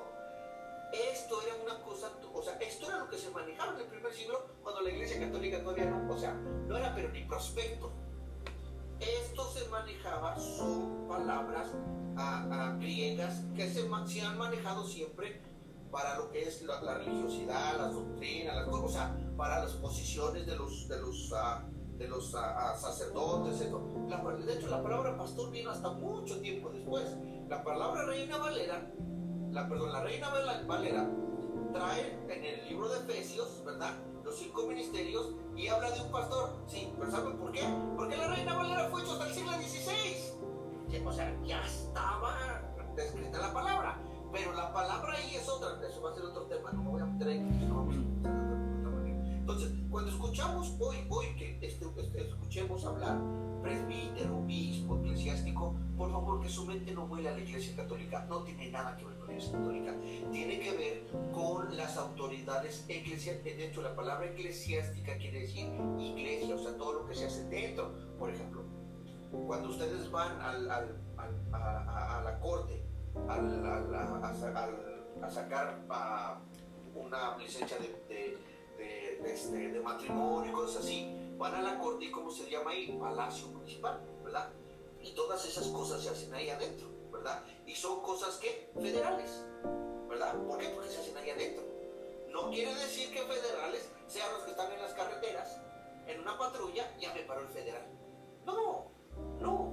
Entonces entendamos esto, démosle el buen entendimiento. Por eso, mis amados hermanos, es que con mucho, ah, mucho respeto, pero, pero con mucho denuedo, estamos tratando de hacer este tipo de clases para que podamos poner en nuestra vida conocimiento. Qué importante es el conocimiento, pero el conocimiento bíblico es muy importante que entendamos eso, ¿ok? Ahora, Marción también era un dualista, déjenme decirles, pero vamos a ver qué clase de dualista es este muchacho. Despreciaba al Dios del Antiguo Testamento, fíjense, y les voy a decir por qué. Porque él decía que nuestro Señor Jehová, el, Dios del Antiguo Testamento, él era el Dios chiquito, era un Dios chiquito. ¿Por qué? Porque ese era un Dios malo, era un Dios de la guerra, era un Dios sangriento, un Dios que castiga, y él no lo quería, él no lo aceptaba. Y él, él reconocía que nuestro Señor Yeshua, nuestro Señor Jesús, era el Dios grande, porque era un Dios de amor. Qué curioso, qué curioso, ¿verdad? Pero aquí hay una cosa. Ajá. La teología del, de, de, de Mación era, es por eso que en el canon que él propone, que, que él propone solamente aceptó libros que no estuvieran de acuerdo con el judaísmo. Él odiaba el judaísmo. Él los odiaba. ¿Por qué? Porque él decía que los judíos eran todos referentes al Antiguo Testamento.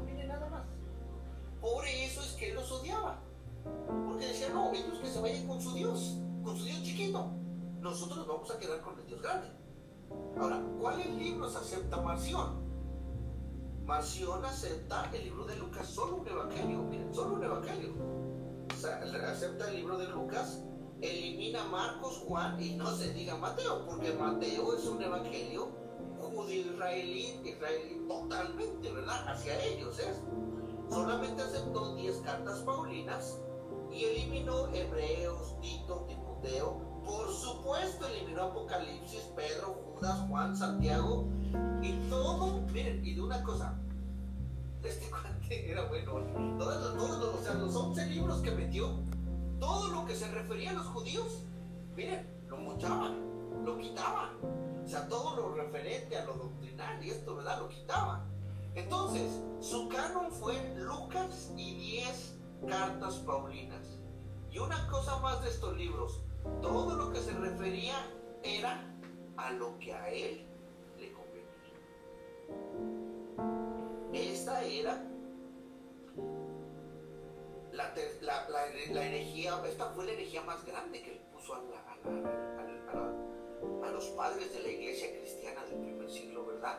A pensar con todo esto podemos ver cómo era necesario que los padres de la iglesia primitiva se reunieran en un concilio para empezar a depurar todas estas cosas. O sea, depurar quiere decir para empezar a sacar todo esto mal. Ajá. Quiero mencionar algo muy importante. Antes de pasar a los concilios, quiero hablar de algo que es muy importante, mis hermanos hermanos. Vamos a ir ahorita a, a hablar los concilios. En el siglo XVIII, en la famosa biblioteca ambrosiana. Esto quiero que por favor lo tomemos muy en cuenta porque lo encontré como una información y para mí fue valiosísimo. En la biblioteca ambrosiana en Italia, en el siglo XVIII, se encontró un, un documento llamado el Código Muratorio. No sé cuántos de ustedes hayan oído acerca de esto. El Código Muratorio, por ejemplo, el canon de Marción, que se dice que fue el primer canon que haya sido de un hereje, pero que vino de las filas cristianas, él, lo hizo alrededor del, siglo III, más o menos, por ahí, del siglo, III. Pero en el, en el siglo, hasta el siglo XVIII, en, en esta biblioteca enorme, enorme, ambrosiana eh, de la Iglesia Católica en Italia, Dentro ahí, escondido o allá arrumbado, encontraron un canon. Y es, llamado el código muratorio. Ese es el código muratorio. Encontraron un canon, o sea, padres de la iglesia del primer siglo, porque este, cuando empezaron a estudiar, descubrieron que este libro, que este, que esto, que este canon era más o menos alrededor del siglo del año 172. estamos hablando de que a mediados del siglo II. Entonces, este, este canon fue mucho antes que el canon del, de Mación, pero este canon da la casualidad, o no la casualidad, porque no hay casualidad para Dios, este canon contiene 23 libros, todos exactos de los 27 que el Nuevo Testamento tiene hoy. Entonces, estamos hablando de que en algún punto ya se había tenido el mismo problema y mire cómo Dios cuida todas sus cosas porque Él ya lo había empezado a hacer desde antes, ¿verdad? Todos estos libros, ajá, vinieron a ser encontrados y dar como la validez, ¿verdad? A que los 27 libros que fueron escogidos posteriormente fueron inspirados verdaderamente por Dios. Ahora, ¿cuáles fueron los que no, no, estaban en este canon del código muratorio? Eran la carta Santiago, los hebreos, la segunda de Pedro y la tercera de Juan. Esas son las cartas del código muratorio que no tenía. Pero él pero si lo podemos analizar desde este otro punto de vista, es muy comprensible porque esas cartas tuvieron su peso años después, que es cuando ya fueron aceptadas y muy posiblemente ya era cuando tuvieron a, siendo a, cartas eclesiásticas más conocidas, ¿verdad? Porque recuerden, estamos hablando de que las cartas a, desde el Nuevo Testamento se escribió en alrededor de 40 años, ¿verdad? Cuatro décadas fue lo que hablamos la, la, la, la semana pasada, la, clase pasada. Entonces, tenemos que ver que es muy probable que esto haya sido, ahora recuerden, que la, o sea, todos los cristianos salieron fueron de, fuera de Jerusalén, ya el, de hecho Israel y Jerusalén dejaron de existir, ¿verdad? Y ellos fueron hacia las naciones, ¿verdad? Y fueron a, a, a, llevar el Evangelio, por eso es que las cartas tuvieron su tiempo para poder llegar, ¿ok? Pero como podemos ver, la necesidad de mantener una doctrina sana y la inspiración de Dios en todo su esplendor obligó a los padres de la iglesia cristiana primitiva a ir conservando los libros inspirados por Dios. Esto es mucho, muy importante saber que Dios tiene todo bajo control, Después de esta magnífica información que hemos tenido, vamos entonces a comenzar, mis amados hermanos, cómo fue que empezaron, ajá, los concilios, cómo fue que se empezó a hacer todo esto. Ajá. Entonces, esos desafíos históricos, por medio de esos desafíos históricos, la iglesia cristiana primitiva decide empezar a oficializar un listado normal, oficial de libros inspirados. ¿Y cuál fue el mecanismo correcto que se utilizó para oficializar estos libros inspirados? Lo primero, se hicieron concilios. Esto fue lo primero que se hicieron. Se reunieron obispos de cada uno de ellos. Ya hablamos claramente lo que son obispos, ya lo hablamos, ¿ok? No, no, no nos vayamos con otra denominación, no. Estos eran los capitanes de cada región que en aquellos tiempos regían o comandaban las unidades cristianas que habían en, en Occidente y Oriente, ¿ok? ¿Qué es un concilio? Es la asamblea o la reunión de obispos cristianos de todo Occidente y Oriente que se reunían. Una, cuando uno solicitaba que se reunieran y los otros respondían y venían, eso se llamaba un concilio. Se llamaba un concilio ecuménico. ¿Por qué? Porque todos estaban de acuerdo. ¿Ok? Acuérdense, en este tiempo, mis amados hermanos, era una sola iglesia. La iglesia no estaba dividida, era una sola iglesia, pero era la iglesia primitiva. ¿Ok? Por favor. Y eso, cualquiera que venga y que me diga, podemos ir a libros, podemos ir a internet, podemos ir a donde quieran, se lo puedo corroborar hasta con los ojos cerrados. Entonces no tenemos problemas de esos, ¿ok? Entonces, los concilios los, los convocaban obispos que tenían el poder de su región, como el obispo de Alejandría, de Turquía, de Constantinopla, de Jerusalén y los obispos, el obispo de Roma. Quiero aclarar y quiero decir que cuando digo y hablo del obispo de Roma, no me refiero al papado. Todavía eso no existía. ¿Ok? El papado nace con Gregorio el Grande allá por el año 590, por el, por el siglo VI. En este tiempo no tiene nada que ver. Recuerden, Cristo anduvo incluso con los griegos, ¿verdad? Pablo predicó a los griegos, a los romanos, ¿verdad? Entonces, era muy normal que hubiese Pedro, de hecho Pedro llegó a ir a Roma, ¿verdad? tuvieron que tener capitanes también ahí, por hacerlo llamar, por, decirlo de una manera, ¿verdad? Que el, verdadero nombre eran obispos. Estos eran los grandes obispos que regían el cristianismo. Y cuando uno de ellos convocaba y los otros aceptaban, ellos venían, ya lo habíamos hablado, ¿verdad? Ah, entonces, esto, era, esto era llamado ecuménico, ¿ok?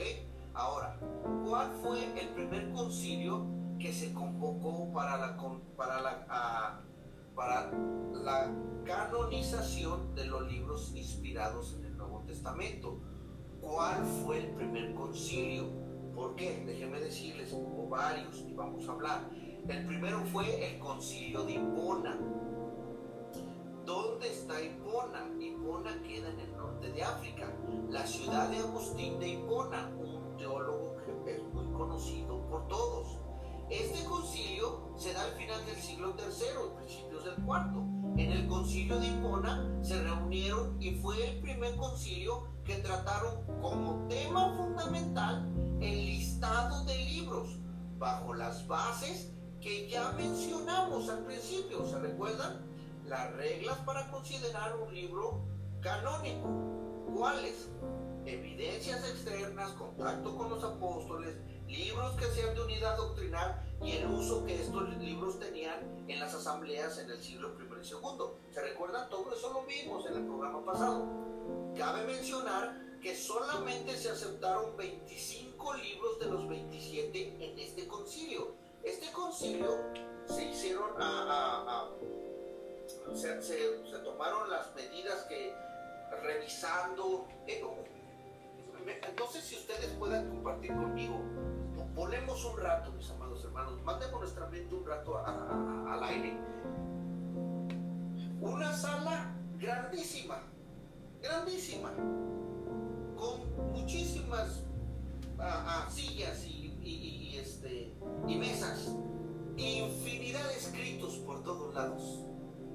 Hombres de barba larga, recios, de carácter, cada uno bien instruidos. O sea, no tenían pero ni pelo, ni pelo de poder decir, este no sabe. No, hombres que sabían lo que hablaban y lo que decían. Estos hombres empezaron a traerles todos estos documentos, uno por uno.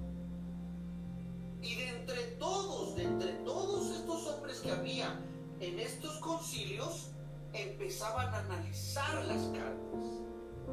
Y sacaban esto sí, esto no, esto me parece bien, esto no, esto aquí. Y entre todos debatían. Algunos estaban de acuerdo con una cosa, otros no.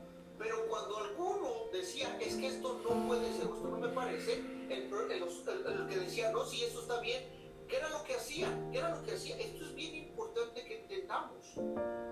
El Antiguo Testamento es la base del Nuevo Testamento. No puede ser nada más que ellos, ellos no solamente levantaban los ojos y decían, Señor, dime por favor si es inspirado o no. No, de dónde sacaban si era verdadero o no. Lo sacaban de lo único que tenían, de las escrituras que habló Jesús.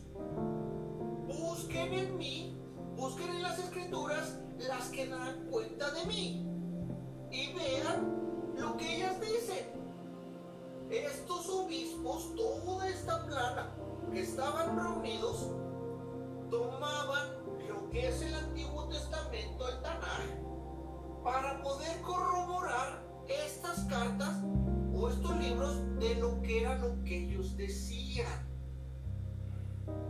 Cuando uno decía, no, pero es que esto, iban al Antiguo Testamento y decían, no, pero mira aquí, oh, ok, sí es cierto. Aquí dice esto. ¿Por qué? Porque, bueno, no creo, no sé si hay un hombre capaz, un solo hombre capaz de poder tener toda la razón. Y no lo creo, porque si no, entonces ya fuera Dios. Entonces, para eso Dios hizo estos concilios para poder tener cuidado. Cuando nosotros oímos y decimos, cuando yo digo, vamos, echamos a volar nuestra mente, echemos a volar, pero en cosas a, que, pongamos los pies en la tierra, ¿ok? O sea, que sean verdaderas, que sean creíbles. No, no, no cuando les digo, echemos a volar nuestra mente, no porque, ay, levantaron las manos al cielo y dijeron, Señor, háblanos, el Señor les hablaba. No, no, por eso es bien importante tener el conocimiento. ¿Y a quién, ha elegido el Señor siempre para poder tomar estas cosas? A los que saben, a los que le han dedicado tiempo, a los que se han esforzado, a los que han tenido una relación con Él. ¿Les habla? Claro que sí, pero no de la manera del cielo para acá, no, por medio de su palabra. Entonces, todas estas cosas, así era como se hacían, ¿verdad? Ellos traían y ponían las cosas para poder entenderlas y poder ir viendo si había algo para poderlo sacar. Ajá. Ahora, en este concilio, como les vuelvo a repetir, solamente fueron 25 libros de los 27. ¿Cuáles libros quedaron fuera? Los libros que quedaron fuera fueron los libros de Apocalipsis y los libros de Santiago. ¿Por qué? Comenzamos por el libro de Santiago. El libro de Santiago, ellos lo que tenían, y aquí quiero decir esto, eh, quedaron fuera porque hacían votación, ¿ok? Y la votación fue muy reñida, pero al final se decidió que Santiago quedara fuera. ¿Por qué? porque parecía como que Santiago, cuando leemos el libro de Santiago, él, muéstrame tus obras por medio de tu fe, y si no tienes obras, entonces no tienes fe. Entonces ellos decían, bueno, eso contradice lo que Pablo decía, porque Pablo decía que todo era por gracia, ¿verdad? Entonces, Santiago, Santiago, en su libro de Santiago, daba una, una, una, doctrina que parecía, ojo lo que estoy diciendo, aquellos detractores que están detrás de la pantalla, ojo lo que estoy diciendo, que parecía que era como por obras, cuando Pablo hablaba que era por gracia la salvación. Entonces quedaron ahí, se debatió y demás, pero al final quedó fuera. Ahora, Apocalipsis, esta es otra historia totalmente diferente. No me voy a meter mucho, pero esto tiene mucho que ver. Apocalipsis, el problema fue el capítulo 20 del Apocalipsis. Ojo, no estamos hablando, todavía no, todavía no se dividían en capítulos. Eh, pero el, el, problema del libro de Apocalipsis fue la parte donde habla del milenio. El problema era, ya lo habíamos hablado, que se estaban haciendo muchas herejías. Otras, yo, yo mencioné las más grandes, las más reconocidas, pero había muchísimas, ¿ok? Y una de las herejías que había en aquel tiempo era que muchos judíos, y precisamente los judíos, creían que el milenio estaba pasando en, este, en ese momento, que estábamos viviendo el milenio. ¿Ok? Entonces, por eso es que el Apocalipsis tampoco quedó considerado como libro a, a, inspirado. ¿Por qué? Por la doctrina del milenio. ¿Ok? Ahora, cabe mencionar que todos estos libros o cartas eran revisadas minuciosamente. Por eso no tenemos, no tenemos que dudar si hay algo que está ahí y que fue poco a poco. Por eso desde la clase pasada les dije, esto no fue de la noche a la mañana, así como que, Pedro, ¿no? Me voy a escribir mi carta, le saco copias y órale, vámonos. Y viene, y viene Marcos, ah, Pedro, me ganaste. No, no, deja, yo voy a hago mi libro y órale. Porque Marcos era el escriba de Pedro. No, no, no. Todo fue un proceso tedioso, difícil. Ahora, segundo concilio, ¿qué lleva? El segundo concilio lleva el nombre, ojo, miren, vamos a entender esto, ¿eh? El segundo concilio lleva el nombre del tercer concilio de Cartago. ¿Ok? Este, este, este tercer concilio de Cartago fue celebrado también en, las, en el norte de África. Cartago está en el norte de África. Y este fue por allá alrededor del, del año 397. ¿Ok? Ahora, ¿por qué se dio este segundo concilio? Porque los obispos de Occidente sí querían incluir el canon de Apocalipsis y Santiago, pero los obispos de Occidente no. Cartago está al norte de África y de aquí es de donde decidieron incluir estos dos libros, Apocalipsis y Santiago. Estos conocidos, estos conocidos como deuterocanónicos. La palabra deuterocanónico significa lo segundo. O sea, ya tenemos lo primero, Ahora viene lo segundo, pero lo anexamos a lo primero. ¿Ok? Esa es solamente una palabra griega que, así es como se, denomina. Que significa dentro está dentro, lo segundo está dentro. O sea, un segundo concilio y se hace. ¿Ok? Pero se incluyeron por voluntad de Dios. Yo estoy seguro de eso. Completamente. Sí fue que se hizo un segundo concilio y demás. Pero esto era voluntad de Dios solamente que siempre hay una, una, enseñanza para todos nosotros cuando Dios retrasa alguna de sus cosas o retrasa cosas por completo, ¿ok? Ahora, ahora, ahora, el cuarto concilio de Cartago, hay un tercero. El cuarto concilio de Cartago se aceptaron ya todos los libros. El tercer concilio, ¿ok? El tercer fue llamado el cuarto concilio de Cartago en el mismo lugar, ¿sí? Y este, en, este, en este cuarto concilio ya se aceptaron todos los libros de la Biblia. Primero y segundo concilio solamente para identificar los 27 libros del Nuevo Testamento. En el tercer concilio llamado el cuarto concilio de Cartago se incluyeron ya los 39 libros de la, del, del, Antiguo Testamento. ¿ok? ¿Qué tal amigos? Estamos aquí en vivo, continuamos en Facebook. Síguenos en Facebook. La, Biblia que hoy conocemos. Comparte este post para, Esto fue hecho seguir porque los eh, creciendo en esta no estuvieron Bendiciones. de que se aceptaran Apocalipsis y Santiago. Y aquí